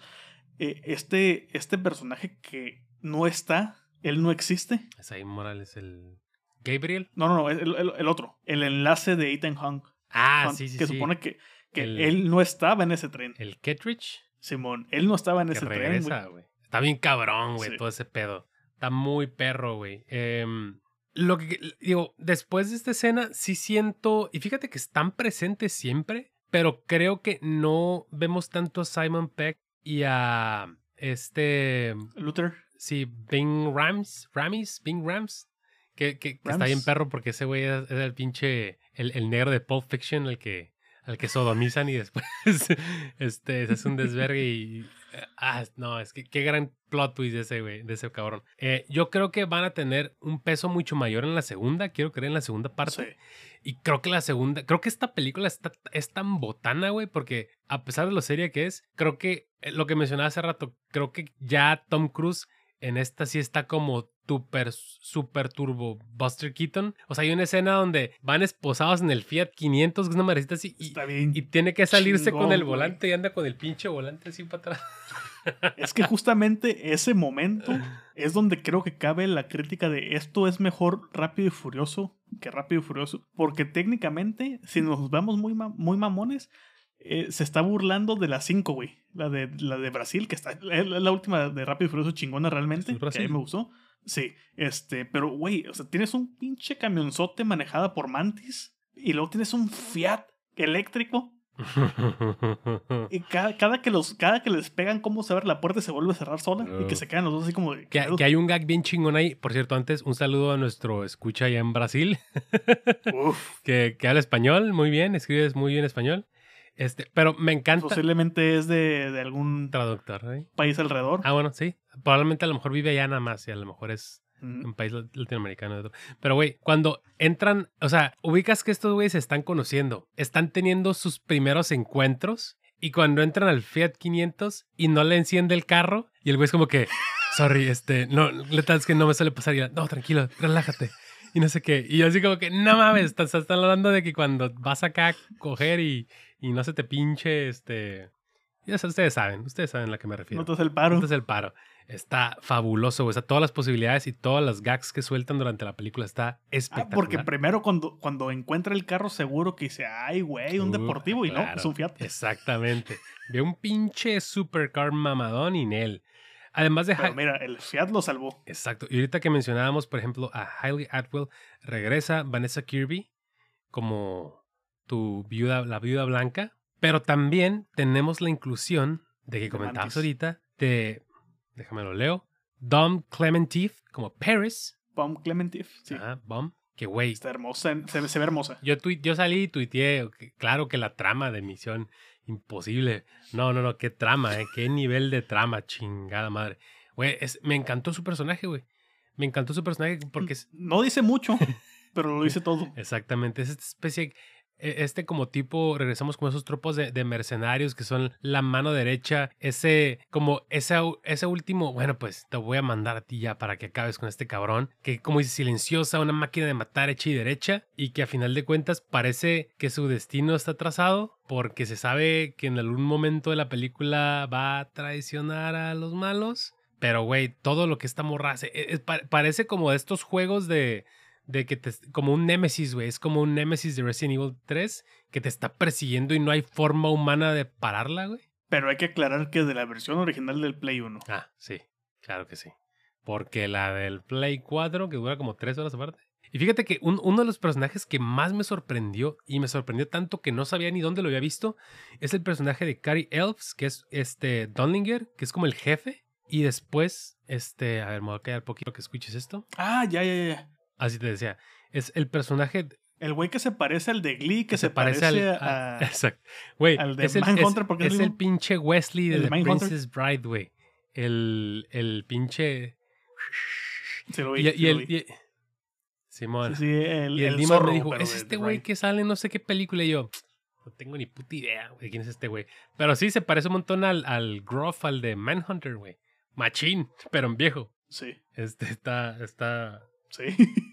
Yo pensé que era ese güey sí, Y luego tenemos a, este cabrón que sale en todas las películas de acción, pero que nadie sabe cómo se llama, que es este detective que está que siempre llega tarde y trae todo a su crew, güey.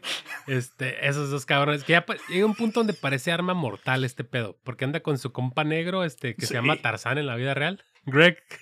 Greg Tarzán Dower, algo así. Y Shea Work, Es el pinche Adonis, güey, de, de, Misión Imposible. Sí, o sea, ya que es, el que tiene el sentido común en este lado del, del, del, bando, ¿no? Porque es como de, ¿no tendrá una razón por la cual Ethan siempre es considerado un rogue? Exacto, exactamente. Y, y hace rato mencionamos a, a Esai Morales, que es este Gabriel, que es como la entidad física villanesca de la película. Y a mí me queda claro que esta, esta saga está hecha para que ella pelease arriba de trenes. Joder. Sí. Que hablando de pelea de trenes, ¿no te recordó un poco toda la escena del tren. Un poco a la versión de lo que, hizo Nolan con eh, Dark mm, Knight Rises. Con una madre, Pero en chingón realmente, porque la escena, la escena de, de, Nolan está chingona porque es real. O sea, si realmente sí tumbaron el avión todo el rollo y está bien ejecutada, pero como que Misión Imposible dijo, vamos a hacer homenaje a eso, pero a la Misión Imposible, en chingón, con un piano colgando, güey, con estos güeyes brincando de un lado para otro neta que esa madre lo llevan al, over the top porque, por ejemplo, lo vimos en Lost World, en Lost World también, que digo, no tiene que ver, eh, y lo vimos en Uncharted 2, güey. Que es como, ese momento en la historia de los videojuegos fue como un pinche antes y un después en, el, en, en, en los aspectos cinematográficos que hizo Naughty Dog y que hizo Sony en ese entonces. Pero aquí no solamente lo llevan a un vagón, sino que cruzan como tres, cuatro vagones, güey, y cada uno está más cabrón que el anterior, güey.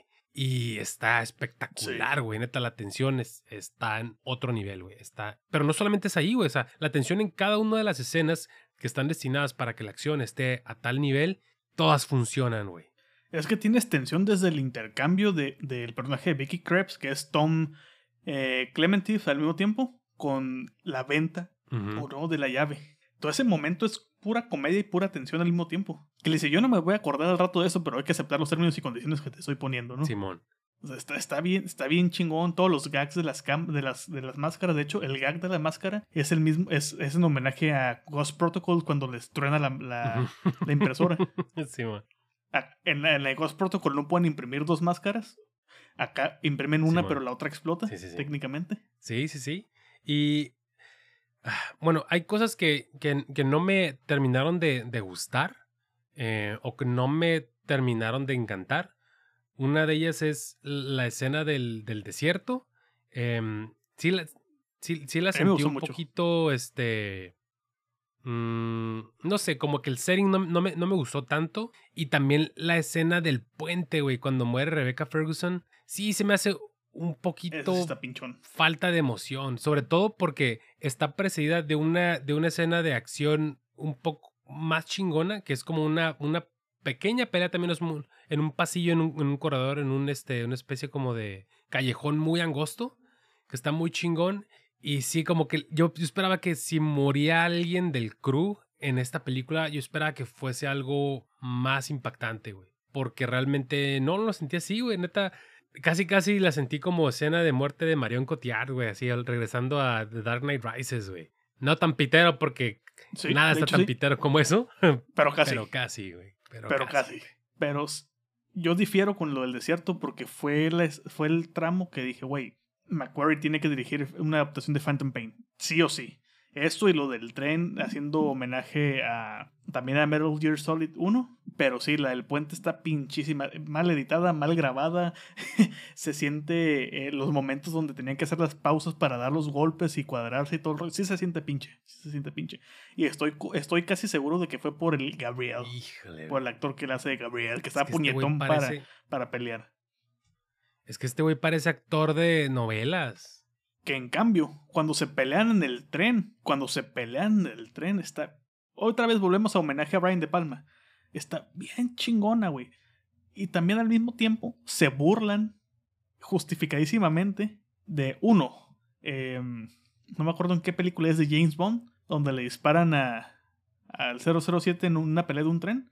Se burla de Uncharted y hace homenaje a, a la 1 de, de, de Mission Impossible y al mismo tiempo se burla de la de Wolverine o esta pelea CGI de, de los trenes en el tren. Ay, no, esa, esa, esa, de Wolverine, qué aburrida es, cabrón. También.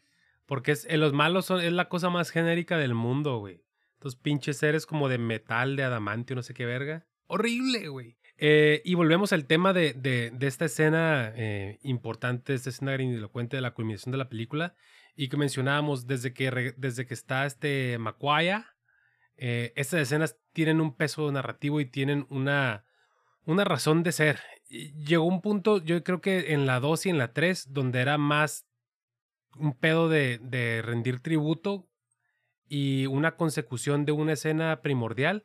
Aquí esta madre no es como tal la escena más vertiginosa y vergas y con el peso narrativo, pero tiene un momentum súper chingón, güey. Y, y, no es fácil llegar a ese, a ese, aventarse por ahí. Tiene que buscar ese camino y está el pinche Simon Peck y no, quédale para acá, quédale para allá. Y no vas a llegar al tren, no, no, dale, dale, bríncale para acá. Y cuando llega. Sí, sí, sí. Sí, sí, sí. O sea, te construyen muy bien el cómo, cómo es que llega a ese punto. Y de hecho me gusta un, un chingo cuando es que no sé, la altura no me alcanza, la velocidad, me voy a matar y todo el rollo. Y ves la cámara que va haciendo el, el giro hasta que enfoca en el mismo cuadro a Tom Cruise y el risco. les, le sopla el viento ahí y le aparece una rosa blanca. Y, güey, ibas a mencionar algo que, una frase que dice Tom Cruise.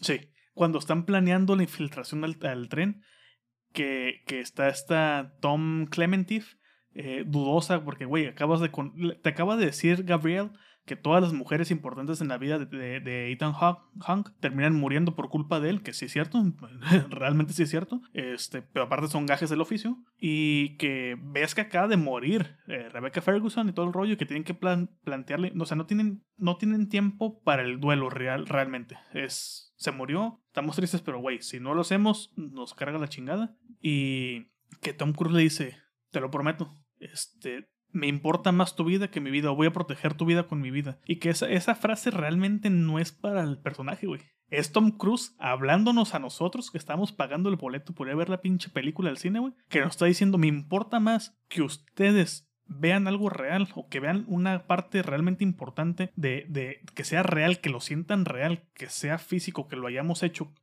Que si me mato, si, me, si yo me mato haciendo esto, quiero que ustedes hayan disfrutado mi muerte. O sea, no de la forma morbosa, sino del hecho de.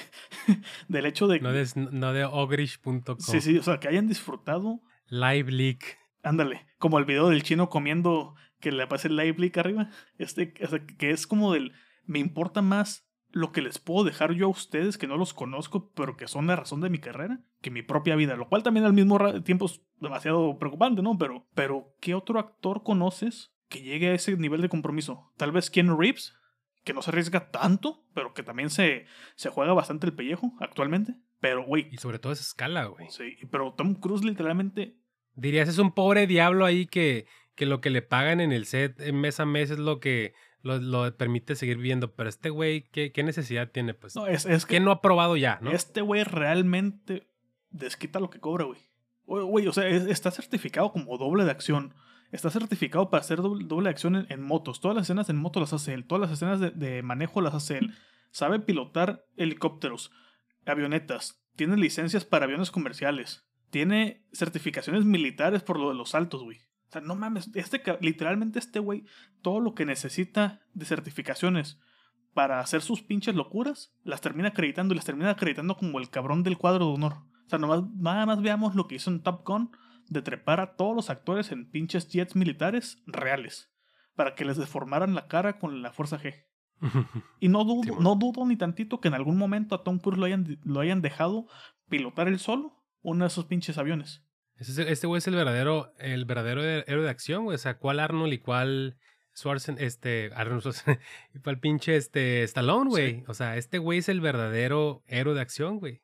Sí. Nada más no está así de mamadísimo. Está marcadísimo, pero, estoy completamente, estoy, estoy, completamente de acuerdo con lo que dices, güey. O sea, esa, esa escena, ese diálogo es, es, Tom Cruise hablándole a su audiencia y diciendo, por ustedes soy lo que soy, básicamente, por ustedes, por mi audiencia, por, por la gente, estoy en este punto de, de mi carrera y, construí todo esto, esta es mi forma de retribuirles a ustedes. Y, y, es lo que decíamos al mismo, es la forma de no ser un fanfarrón que nada más dice que, que la mejor forma de ver cine es ir a una sala de cine y encerrarte. Es neta poner tu vida en la línea, güey, este, para que valga la pena hacer eso, güey.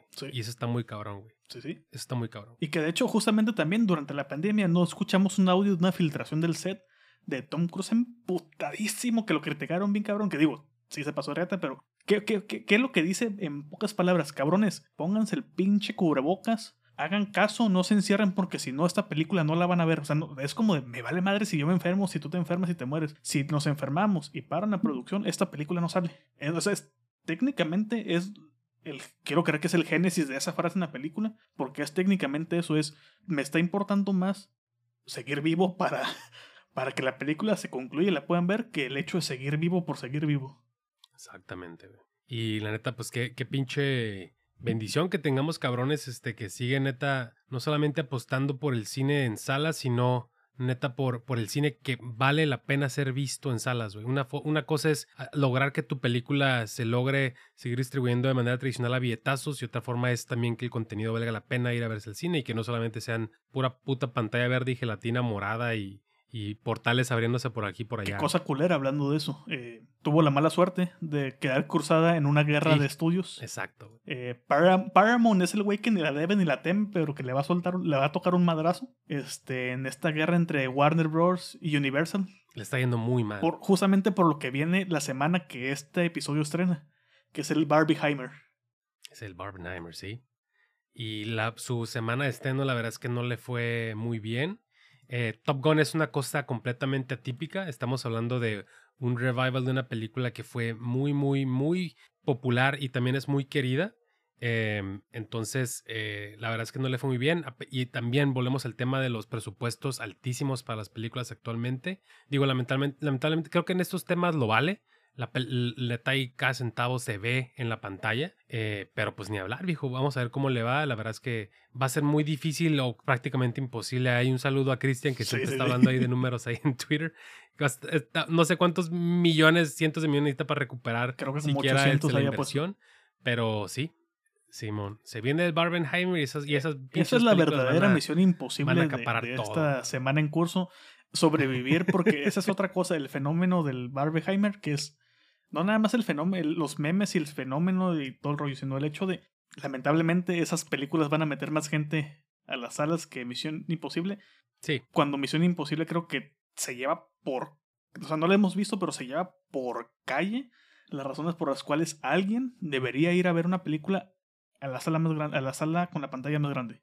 Realmente, o sea, Nolan ya es Sí. este güey, nada más es el, el, es que la IMAX, es que la explosión real y todo. el- No, no, Tom Cruise te dice, güey, ve a ver mi película porque casi me maté cinco veces. Y te vas a divertir.